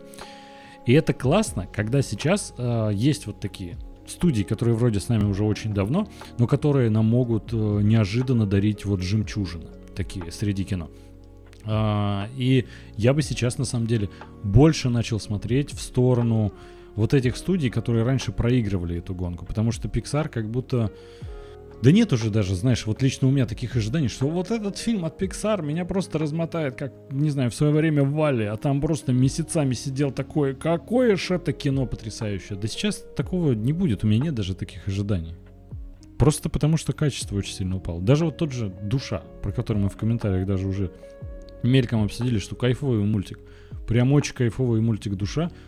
Но вот я его посмотрел, и не знаю, ну как-то очень быстро выветрилось вот это чувство. Хотя посыл насколько клевый и правильный в самом мультике. Что нет вот этого призвания, которое ты сам себе придумываешь. У тебя оно может быть совершенно другом. Делай, что в кайф и будет счастье. Ну то есть как будто да. Ну, ты знаешь, я когда говорил про DreamWorks, я, в принципе, имел такой собирательный образ, знаешь, там, типа, вышло на Netflix, я не знаю, на Amazon Prime, то есть Да. много кто сейчас делает Ну, мультики. такого Э, Да, много кто их конкурента не очень успешного раньше. Да, много кто их перекупает. Не, ну, DreamWorks и Pixar, ну, наверное, DreamWorks, DreamWorks, Pixar и Disney, они прям до поглощения, они прям, конечно, конкурировали. Но, э, да, действительно, возможно, у них, конечно, гораздо меньше э, к ним претензий и ожиданий, э, нежели как от Pixar. Но, да, к сожалению, с каждым годом э, доверие к Pixar все уменьшается и уменьшается. Но я не могу сказать, что это прям, ты знаешь, какой-то провал. Нет, это обычный мультик. Не сказать, что в него не вложили душу или еще что-то. Возможно, он мне просто как-то не подошел и все. Ну да, я понимаю, это не твоя, это не проблема мультфильма, ну или фильма, это больше, ну, лично твоя. Я это полностью принимаю, но с другой стороны, ты знаешь, да он многим-то в итоге так и не зашел. Это больше детский проект, в этом нет ничего плохого. Опять же, просто, ну, если смотреть взрослым, ну будет неинтересно. Да. Раньше они делали универсальные продукты, сейчас нет, и это немножко жаль. Ну да, я думаю, что э, какому бы это возрасту было интересно? Ну, наверное, да, где-то от 7 до максимум 15-16. Еще Тони Марк, конечно, заметил то, что Вадим, наверное, расстроился, ему обидно, что только он посмотрел мульт, а мы не мучились. Это, конечно, да. А, и есть вот этот момент, то, что, ну, прикольно они, э, если проталкивают вот эту вот э, либеральную инклюзивность, э, расовое разнообразие, то есть если там народ огня можно сравнить с тем, что это, допустим, какие-то там афро- афроамериканцы или индусы, там, ну, не знаю, там, держат лавку для своих, еще что-то, то видно, что остальные к ним народности относятся с какой-то опаской и все дела, но тебя знакомят с их бытом. То есть они э, это для молодого поколения, скажем так, пытаются донести ну, в таком каком-то игровым образом. Мгм. Когда вот выходит условно «Русалочка», которую я, кстати, тоже посмотрел, и когда вот этот э, фильм э, с такой волной негатива просто несется на экраны, когда там просто все усираются в интернете, когда там, ну вот, русалочка у нас теперь чернокожая. И все дела. Я понимаю то, что я вот смотрю фильм, но он, он нормальный. То есть там нету Да, ничего вот нормальный. сверхъестественного. Там, условно, э, он точно такой же, как даже э, фильмовая версия «Красавицы и чудовища». Очень по вайбу они схожи. То есть они там относятся довольно-таки с уважением к оригиналу, ну, насколько, опять же, я это все помню. Вот, но не вызывает вот этого волны негатива, то, что когда вот исконно белый персонаж становится черным, да. То есть я за то, чтобы как раз-таки, как вот делают в Пиксаре, при- э, когда есть оригинальные проекты, которые вот пытаются донести э, все эти либеральные идеи именно через э, новый контент, а не когда э, пытаются переделать старый. Весь спич был к этому. Да, полностью с тобой согласен. Я на самом деле это уже говорил насчет русалочки, что сделать ее чернокожей вообще не проблема. Сюжет сделайте интересным. Адаптируйте его побольше, не делайте это как а, просто ремастер с новым актером. Ну, Зачем это? К чему непонятно. И ты знаешь, я единственное, а, я не полностью посмотрел русалочку, потому что мне просто ну, не очень интересно стало. У меня нет никаких претензий к Хойли Бейли, она отличная актриса, мне нравится она в этом образе, как играет. А вот к животным, когда их показывают реалистично. Я недавно а, на ютубе наткнулся на видос, и там фрагмент, а, хотел послушать песню Акуна Матата. Вот такой у меня был вайп. И там был не из анимационной версии Короля Льва, а из фильма Джона Фавра 2020 какого-то года. И ты знаешь, я смотрю на этого Тимона и Пумбу, на этого Симбу. Я такой, господи, как это крипово. Это и кринжово, и крипово. Не надо делать это с биологически достоверными животными. Это выглядит странно. Оставляйте их красивыми, мультяшными. Когда в «Русалочке», не помню, как зовут эту рыбку, Флаундерс, ну не суть. Флаундер. Ну, Как- ну да. Да, Флаундерс это смесь Флаундера и Фландерса и Симпсонов. Они у меня сошлись в этом образе. Так вот, просто знаешь, когда смотришь, это такая страшная рыба, но она не сама по себе страшная, но в контексте того, что ты общаешься с кем-то, это странно. Вот этот краб, насколько это, ну, это крипово смотрится. Это даже не настолько кринжово, насколько крипово. Поначалу да. Поначалу Андрей да, потом полностью посмотрел русалочку, только верхнюю часть. Это было неплохо, Тони Март. Ты знаешь, а, во время знаешь, просмотра Вадим... привыкаешь. А, из таких же примеров это Сплинтер из Черепашек Ниндзя. Да, то, да, очень хороший сделали. пример. Я вот еще как раз вспомнил, когда ты начал говорить про то, что у тебя, в принципе, нет претензий к тому, что чернокожую решили сделать русалочку. А я вспомнил, что я тебя просил напомнить, и просил напомнить людям в чате, и все забыли. А я вспомнил сам.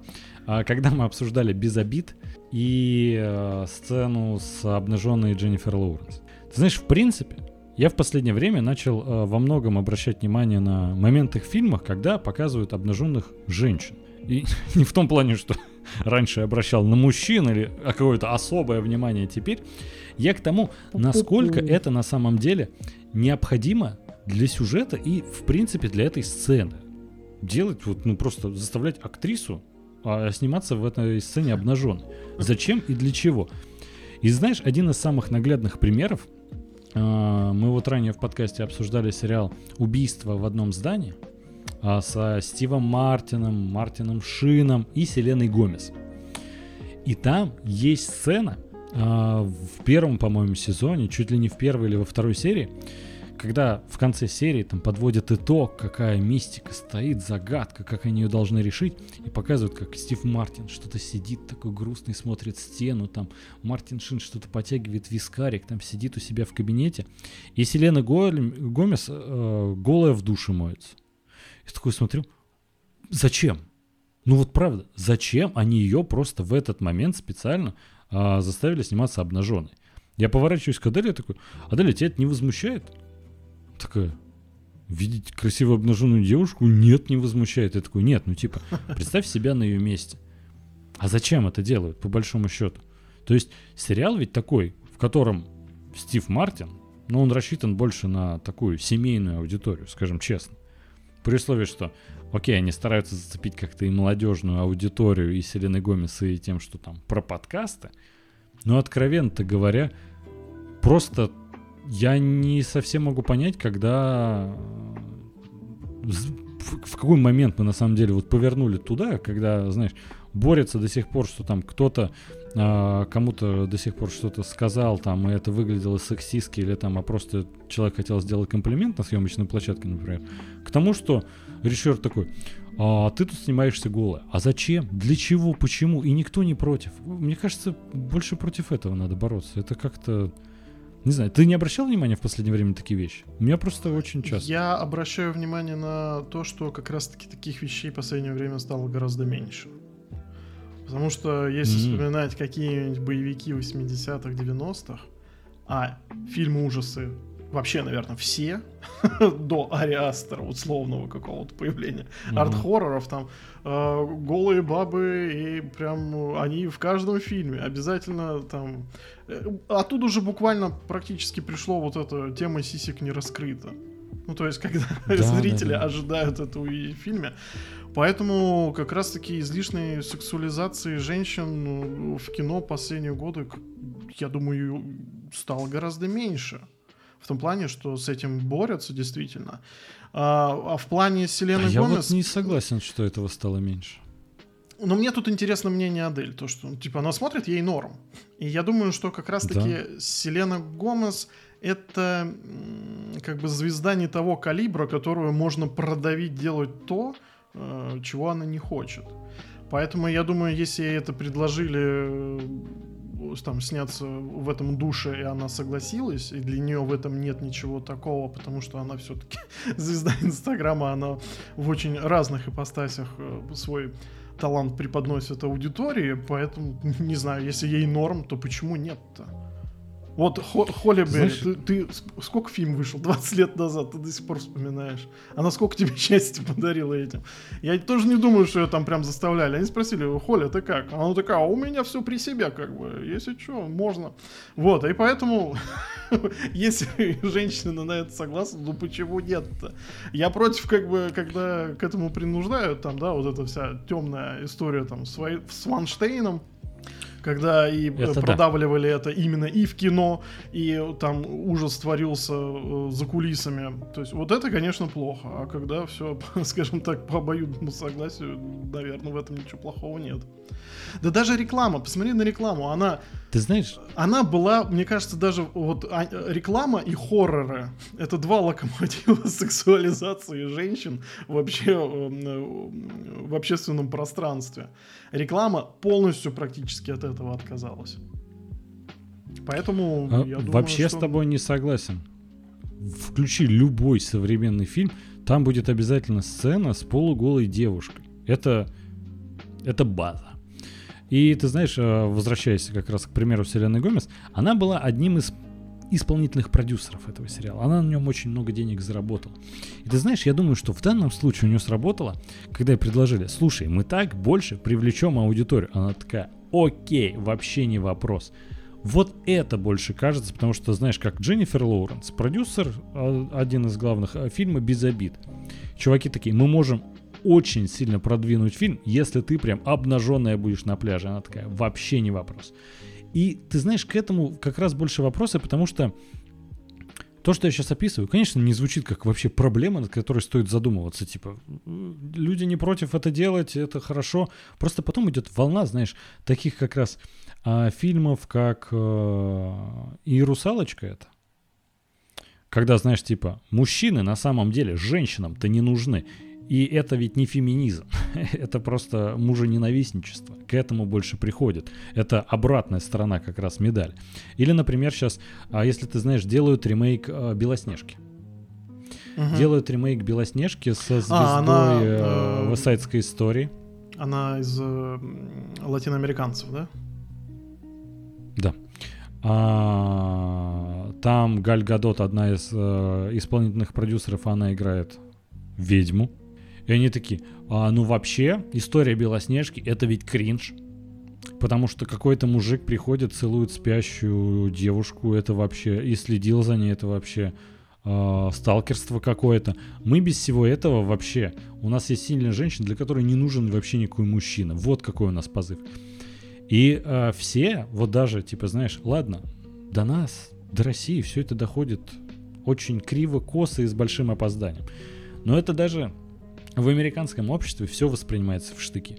ТикТок у меня сейчас набит просто видосами, где критикуют каждое высказывание Галь Гадот и этой актрисы, имя которой я не помню, которая играла в «Советской истории», будет исполнять главную роль э, в «Белоснежке». Потому что они такие, да ведь не в этом был смысл. Типа, хватит принижать женщин. Тогда долой мужчин. И ты понимаешь, вот это как раз, что многие до сих пор недовольны, что женщин а, слишком часто сексуализируют, вываливается в такие фильмы, как вот э, Белоснежка, которая выйдет, или вот э, ты предлагал, чтобы мы сегодня обсудили, но просто на отрез отказался это смотреть. Как этот фильм с Гальгадот называется? Камень и сердце, по-моему. Сердце Stone, как-то его перевели так, по-моему.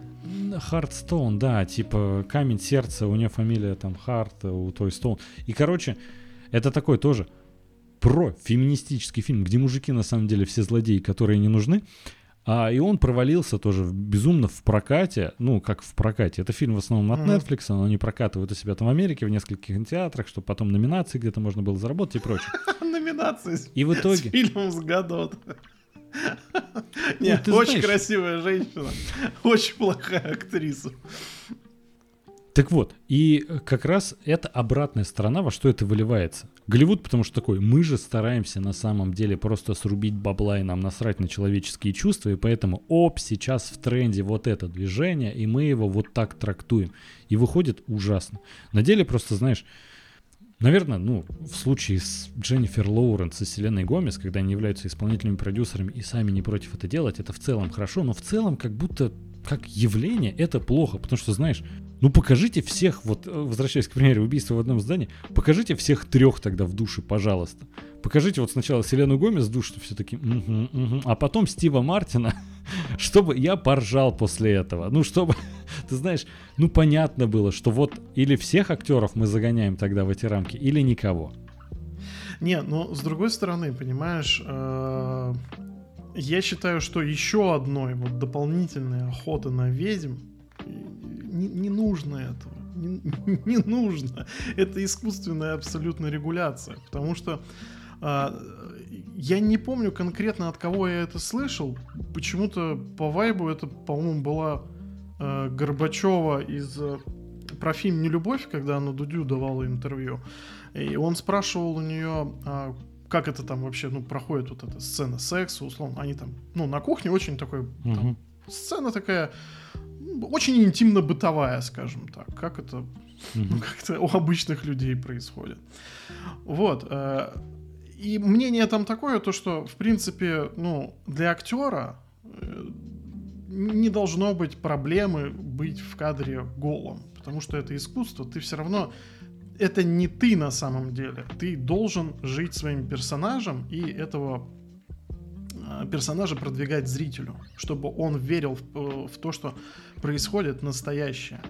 Поэтому я думаю, что если еще одна волна будет э, какого-то там э, запретительства, там, да, там очередного э, разоблачения эксплуатации женщин и прочего, посыл. это же, это же, это, это и, и этого коснется, понимаешь? И такого же искусства. Поэтому э, я думаю, что это, этих меня... вещей просто... Я прекрасно понимаю твою позицию, но лично по моим убеждениям, по моим наблюдениям скорее, этого стало действительно меньше. Возможно, опять же. Сейчас просто гораздо больше выходит контента и сложнее судить, чего стало больше и меньше, потому что, опять же, 20-30 лет назад фильмов выходило э, на порядок меньше, чем сейчас. Но вот у меня посыл, как правильно заметил э, Тони Март в комментариях, Андрей требует голенького Стива Мартина. Вот да, понимаешь, это комедийный сериал, это комедийный детективный сериал. Но это же отличный был бы гэг. И вот у меня как раз претензия в том, что когда, знаешь, они вроде снимают комедию, но в какой-то момент это прекращается, они такие, на самом деле нам нужно ведь еще продавать, поэтому, Селена, раздевайся. Я не говорю, что не должно быть обнаженных женщин в кадре или обнаженных мужчин. Актер должен иногда на съемках, если того требует сюжет, раздеться. Абсолютно нормально. Просто, когда это не нужно, этого не нужно делать. Я к этому. Ну, Андрюх, это же, понимаешь, добавим э, в низкосортный хоррор сиськи. У него появятся шансы, что его кто-то посмотрит. То есть, э, если... Да если это хоррор, элемент это маркетинга, обязывает ну, Понимаешь, знаешь, когда мы говорим про хоррор, тем более там, не знаю, Последних, да. Но это все равно, знаешь, как будто, если ты снимаешь какой-то фильм, который, знаешь, будет э, отсылаться к классике жанра 80-х или делать в стилистике, это даже обязывает, потому что это все-таки эпоха того времени.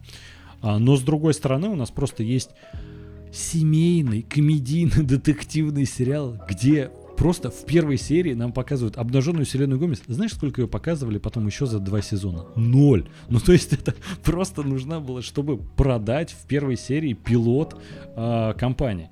И вот это сам идиотизм, понимаешь, это не к месту было абсолютно. И вот в данном контексте, вот представь, ты смотришь, не знаю, а, а что там? Вот, элементарно, видишь, у нас прям на экранчике вот тут вот написано, элементарно. И представь, что огонек в какой-то момент, или кто там, водичка, бац, оголилась. И ты такой, а к чему это в детском анимационном фильме? Понимаешь, если это к месту, не знаю, а, как там, не напомнишь мне, один из первых крупных Знаешь... проектов Майкла Фасбендера, а, по-моему, он американский или немецкий, точно не помню, он как-то называется не без чувств, не без обид, но как-то не знаю. Ну-ка, без принципов, что-то типа того. И, короче, там есть сцена, где Майкл Фасбендер вот своим болтом на весь экран светит, вот, ну там даже несколько таких сцен, и ты знаешь, просто смотришь фильм, болт на экране, ты такой, окей, что мне с этим делать дальше? Но там весь фильм, он такой о пороках, это подходит, чтобы тебя, знаешь, больше погрузить в атмосферу этого фильма, в порочность. Нимфоманка та же. Да, в том-то и дело. А когда ты смотришь семейный детективно-комедийный сериал со старперами, и тут голая Селена Гомес, ты такой, можешь одеться, это странно. Ну, то есть, понимаешь, к чему? Стыд. Спасибо большое, это не Март, это стыд был, да. С Майклом Фасбендером. Если хотите увидеть Болт Фасбендера, смотрите стыд. Селена Гомес, это стыд. Прикрой свой стыд. Ой, комментарии сегодня тоже потрясающие, конечно. Мы не знаем, может, у Стива Мартина не просто ГК Гэгич. Там почетный Оскар. А, вот, основной инстинкт. Тихо курит э, девушка, потом вот. И это в жанре существует. Эта сцена много значит. Это не так, что, не знаю, она просто сидела на обеде, кто-то рядом проходил, а она решила это показать кое-что. Да ладно, Андрей. Ну Всему ну должно быть свое место. Что за пуританство тоже? Там в арсенале Селена Гомес. Гомес у нас, давай тоже, откровенно невеликая актриса. Поэтому еще исполнительный продюсер. Ну, хочет она там посвятить там чем-то причинам. Да почему нет? Так я тебе, я тебе только что объяснил, почему нет. Ты считаешь, что эти доводы вообще не имеют никакой основы под собой? А, я думаю, что это Представь, ты смотришь Бетховена, чувак, и мама серьезно. вот этого семейства в какой-то момент, бац, выходит голая из душа. У тебя бы это не выбилось как-то вообще из восприятия? Или ты смотришь один дома, и бац, мама Кевина, херак просто э, без полотенца выходит из душа. Или сцена, как она просто моется. У тебя бы это такое, это нормально, абсолютно. Я в семье так тоже часто делаю. Нет же. Давай так, а если Должно мама... быть всему свое место. А если мама Майлза такая вот... Смотри, как нарисует. Смотри, из какой вселенной. Если глаза а, не те, то глаза не те, Вот ты продажная душа. Ой, Андрей, не ожидал. Да ладно, ожидал. Слушай, да нет, э, по, по мне так это охота на ведьм. Господи, по мне так все вольны делать, э, что хотят. Поэтому. Знаешь, я считаю, что сейчас в мире очень очень много всего запрещают, очень на многое все обижаются, очень нездоровая ситуация в принципе, совсем вообще все, вот любую Ты сферу вообще возьми, не слышишь, все что я поехали. говорю. Поэтому ты слышишь, как будто я призываю что-то запретить, что кто-то делает то, что не должен делать, и вообще, если Селена Гомес разделась, то я против этого. Нет, я говорю, что не прописывайте в сценарии, чтобы кто-то раздевался, когда это не нужно на самом деле для сюжета. А Хорошо, ты такой, нет, давай так. если хотят раздеться, пусть раздеваются. Ты теперь, если к тебе подбежит на улице мужик голый, и ты такой, он хотел раздеться, он разделся, ничего против не имеет. Давай так, вот фильм без обид. Э, Лоуренс угу. там э, с голыми сиськами, письками э, скачет на пляже, мутузит чуваков. Да, смешно. А если бы она выбежала в купальнике и там тоже их отшлепала. Вот. Фильм бы потерял единственную сцену, где она полностью обнаженная, где она вообще хотя бы там частично голая. Фильм бы сильно потерял от этого или нет? Как секс-комедия? Да господи, это секс-комедия, господи, прекрати это говорить. Я не могу. Слушай, ну а как еще на самом деле лучше всего да, писать фильмы ну, типа «Американский пирог», «Горячая жевать»? Ой, молодежная, чувак. Я это не, знаю, молодежная уже комедия. Странно. Да все молодежные комедии про секс, алкоголь и веселье, господи. Да сейчас уже нет. Ну что, вот фильм бы много от этого потерял? Нет, но Лоуренс тоже исполнительный продюсер. Я готов. Эта сцена была бы менее смешная. Менее смешная. Вот даже сам фильм в целом бы от этого потерял или нет? Он что, стал бы менее Как комедия, да. Я бы не, Если одна сцена стала менее смешной, то значит фильм стал менее смешным. Ну, в общем Вот даже Тони Марк говорит, в детском и семейном фильме не надо обнаженки. Когда Тони Март пишет, Андрей, моя шпага с тобой, я даже не знаю, это воспринимать как поддержку или нет. Я тебе говорю, что в семейных фильмах не нужно обнаженки. Буквально, если это можно как-то резюмировать и обобщить, то, наверное, вот так подойдет. И ты такой, нет, если люди хотят раздеваться, они могут раздеваться. Слушай, а Почему? а ты, ну, я, честно говоря, не смотрел, но у меня, я кусками это видел, у меня просто Женька смотрит этот сериал. Я бы не сказал, что он какой-то семейный. Come on, Стив Мартин, он кого может привлечь к просмотру? Сейчас все 15-летние такие, Знаешь, о, пойдем а смотреть новый сериал про подкастеров. Это, в принципе, хороший вопрос. Ну, типа, знаешь, поколение 90-х... Я не знаю, еще пару секс-сцен добавить тогда. Потому что Стив Мартин, ну это да, конечно. Я очень люблю Стива Мартина. Мне кажется, а, поколение 90-х, которые а, в детстве смотрели его потрясающие комедии, сто процентов а, завлеклись этим сериалом, привлек он их из-за того, что он там снимается. Короче, что-то сразу я не к тому... вспомнилось. Помнишь, там такая была сцена, когда отец невесты или еще что-то, когда у него э, жена, не стреляйте э, жена, когда у него забеременела, одновременно с, ну, с его дочерью, вот, она такая, как, как это произошло? А помню, что небольшую случайность на кухне, вот, и врач такой, я этих случайностей на кухне повидал за всю карьеру, типа. Он такой, на этого не может быть. Это может быть. Вот, кстати, хороший пример, про который я сейчас вспомнил. Да, я понимаю, мы затянули, и вообще уже в топ какой-то идет, который не имеет особого отношения к элементарной, тем более, который тут выше. Но смысл в том, что это в авторпате не обсудить, потому что в авторпате мы не обсуждаем кино. Но вот хороший пример это на самом деле Флоренс Пью, которая а, является большим, не то что даже сторонником, борцом за того, чтобы а, девушки могли, не знаю, оголять свою грудь, когда они этого захотят. Я на самом деле полностью это поддерживаю. Там целое движение есть в, Америке на этот счет. Даже а, небезызвестная Эмбер Хёрд а, гневалась то, что если вот ее, а, собственно, а, как сказать, соратник в фильме а, Аквамен, вот Джейсон Мамо, короче, выложит полуголую фотографию, где видны его соски, его не заблокируют за это. А фотографию ее с голыми сосками удалят, значит, э, в разных социальных сетях. И Флоренс Пью приходит на многие мероприятия специально, чтобы все прям просвечивал. Я вообще не против этого, я только за. Она в этом плане молодец. Если человек это хочет. А когда смотришь семейное кино, и там неожиданно бац, кого-то заставили раздеться. И такой, почему это очень странно? Это выбивается. А, вот. Нет никакой охоты на ведьм. Я просто хочу, чтобы не пытались добавлять везде обнаженку, где это не надо. Где это надо, да пусть добавляют. Отлично работает. Вот пример. Фильм без обид.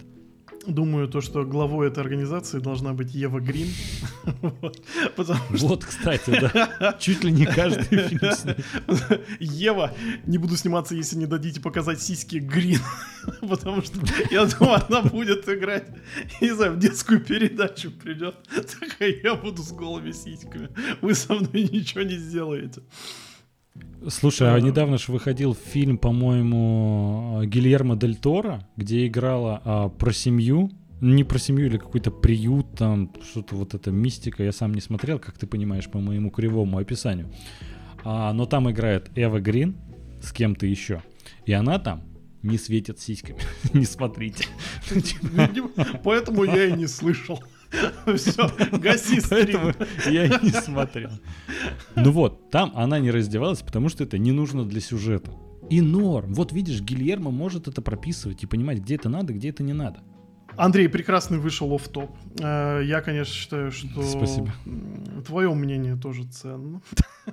Да нет, слушай, я, я понимаю, о чем ты говоришь, но, слушай, маркетинг вещь такая. Блин, люди очень по-разному зарабатывают деньги, поэтому...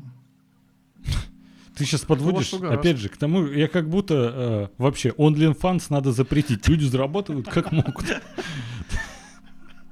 Да если кому-то нравится выкладывать на OnlyFans, выкладывайте. Point был вообще не в этом. А, OnlyFans толкователей. А, ребят, а, я думаю, нам пора закругляться. Ребят, что хочется сказать, мы вас всех сейчас ждем на стриме на Boosty. Ссылочки, конечно, будут во всех наших соцсетях, которые есть в описании, так же, как и сама ссылочка на Boosty. Прямой эфир доступен всем бесплатно. Но если хотите нас поддержать, 100 рублей в месяц, и все выпуски Автопати будут для вас доступны. Вот. Запись остается только для платных подписчиков, но прямой эфир доступен будет всем без исключения.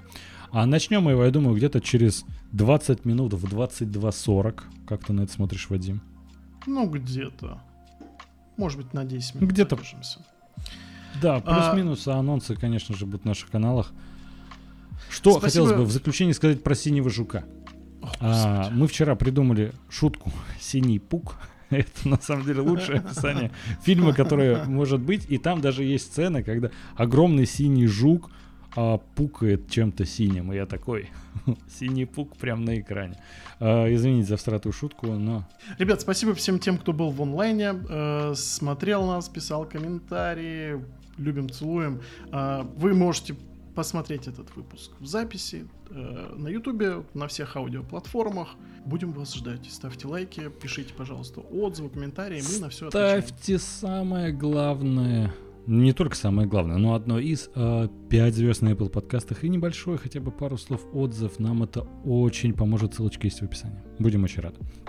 А, спасибо всем э, комментаторам. Очень сильно подняли настроение и добавили э, свежую струю в эти обсуждения. Всем Зачем спасибо. я это сказал, непонятно. Короче, через 20 минут встречаемся на Boosty. Всем спасибо. Пока. Всем пока.